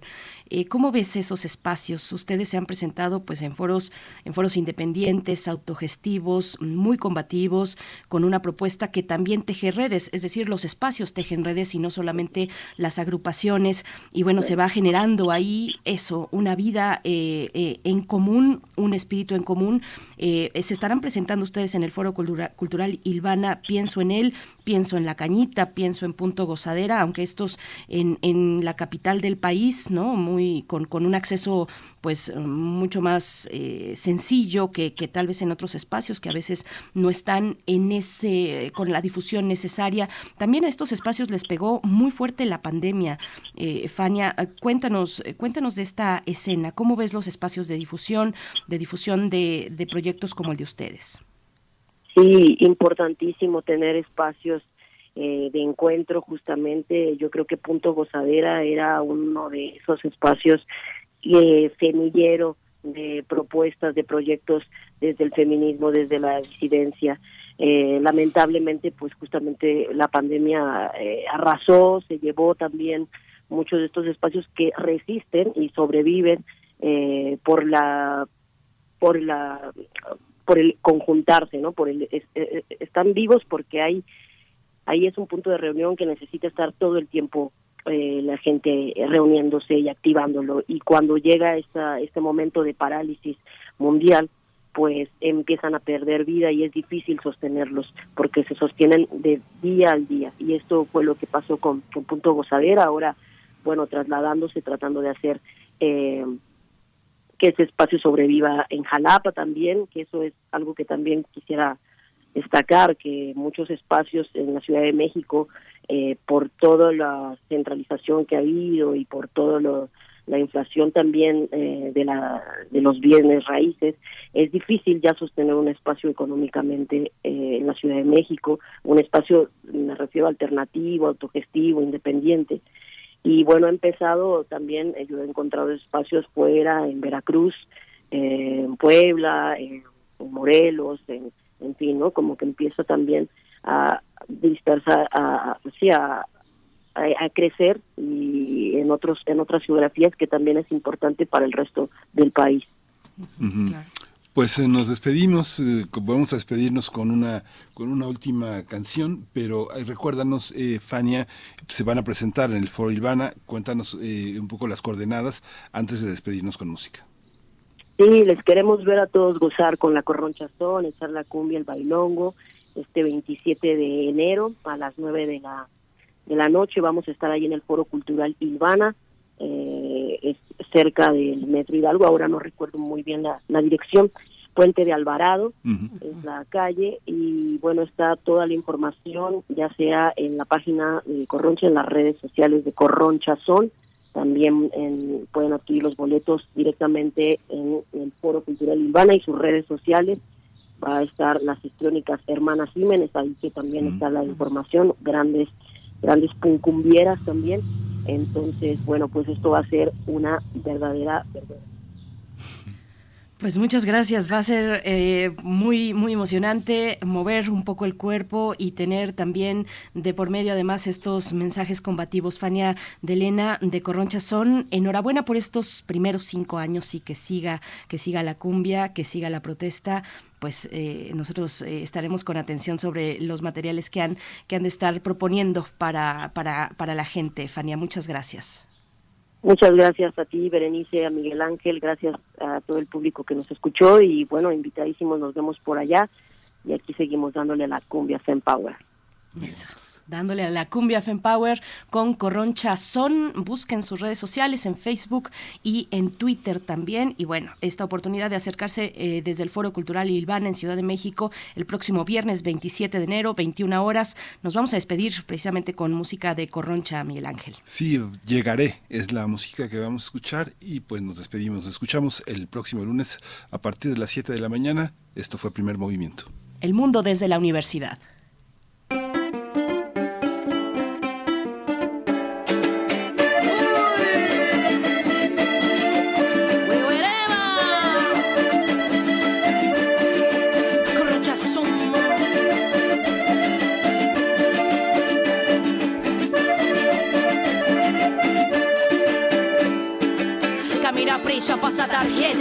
Cumple la fecha, sigue la flecha. Rutina asfixia, raspa la muela. Muerde la lengua, vida derecha. La misma vaina que todo el día. Todos los días, monotonía. Vida fantasma, robo y mentira. Adoctrinaria, ideología. Llegará, llegaré, El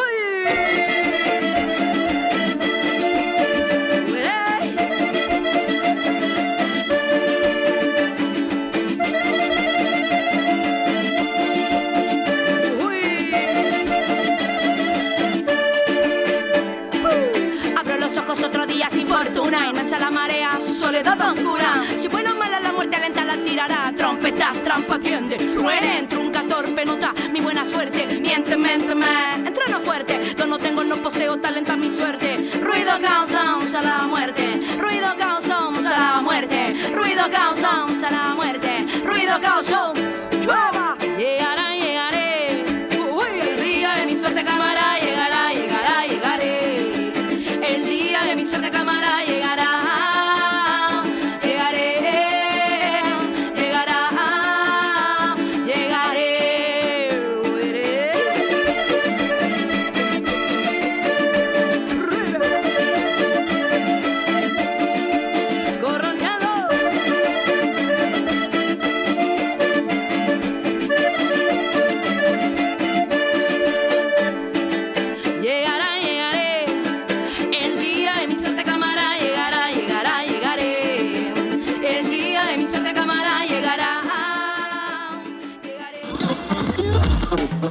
Radio UNAM presentó Primer Movimiento.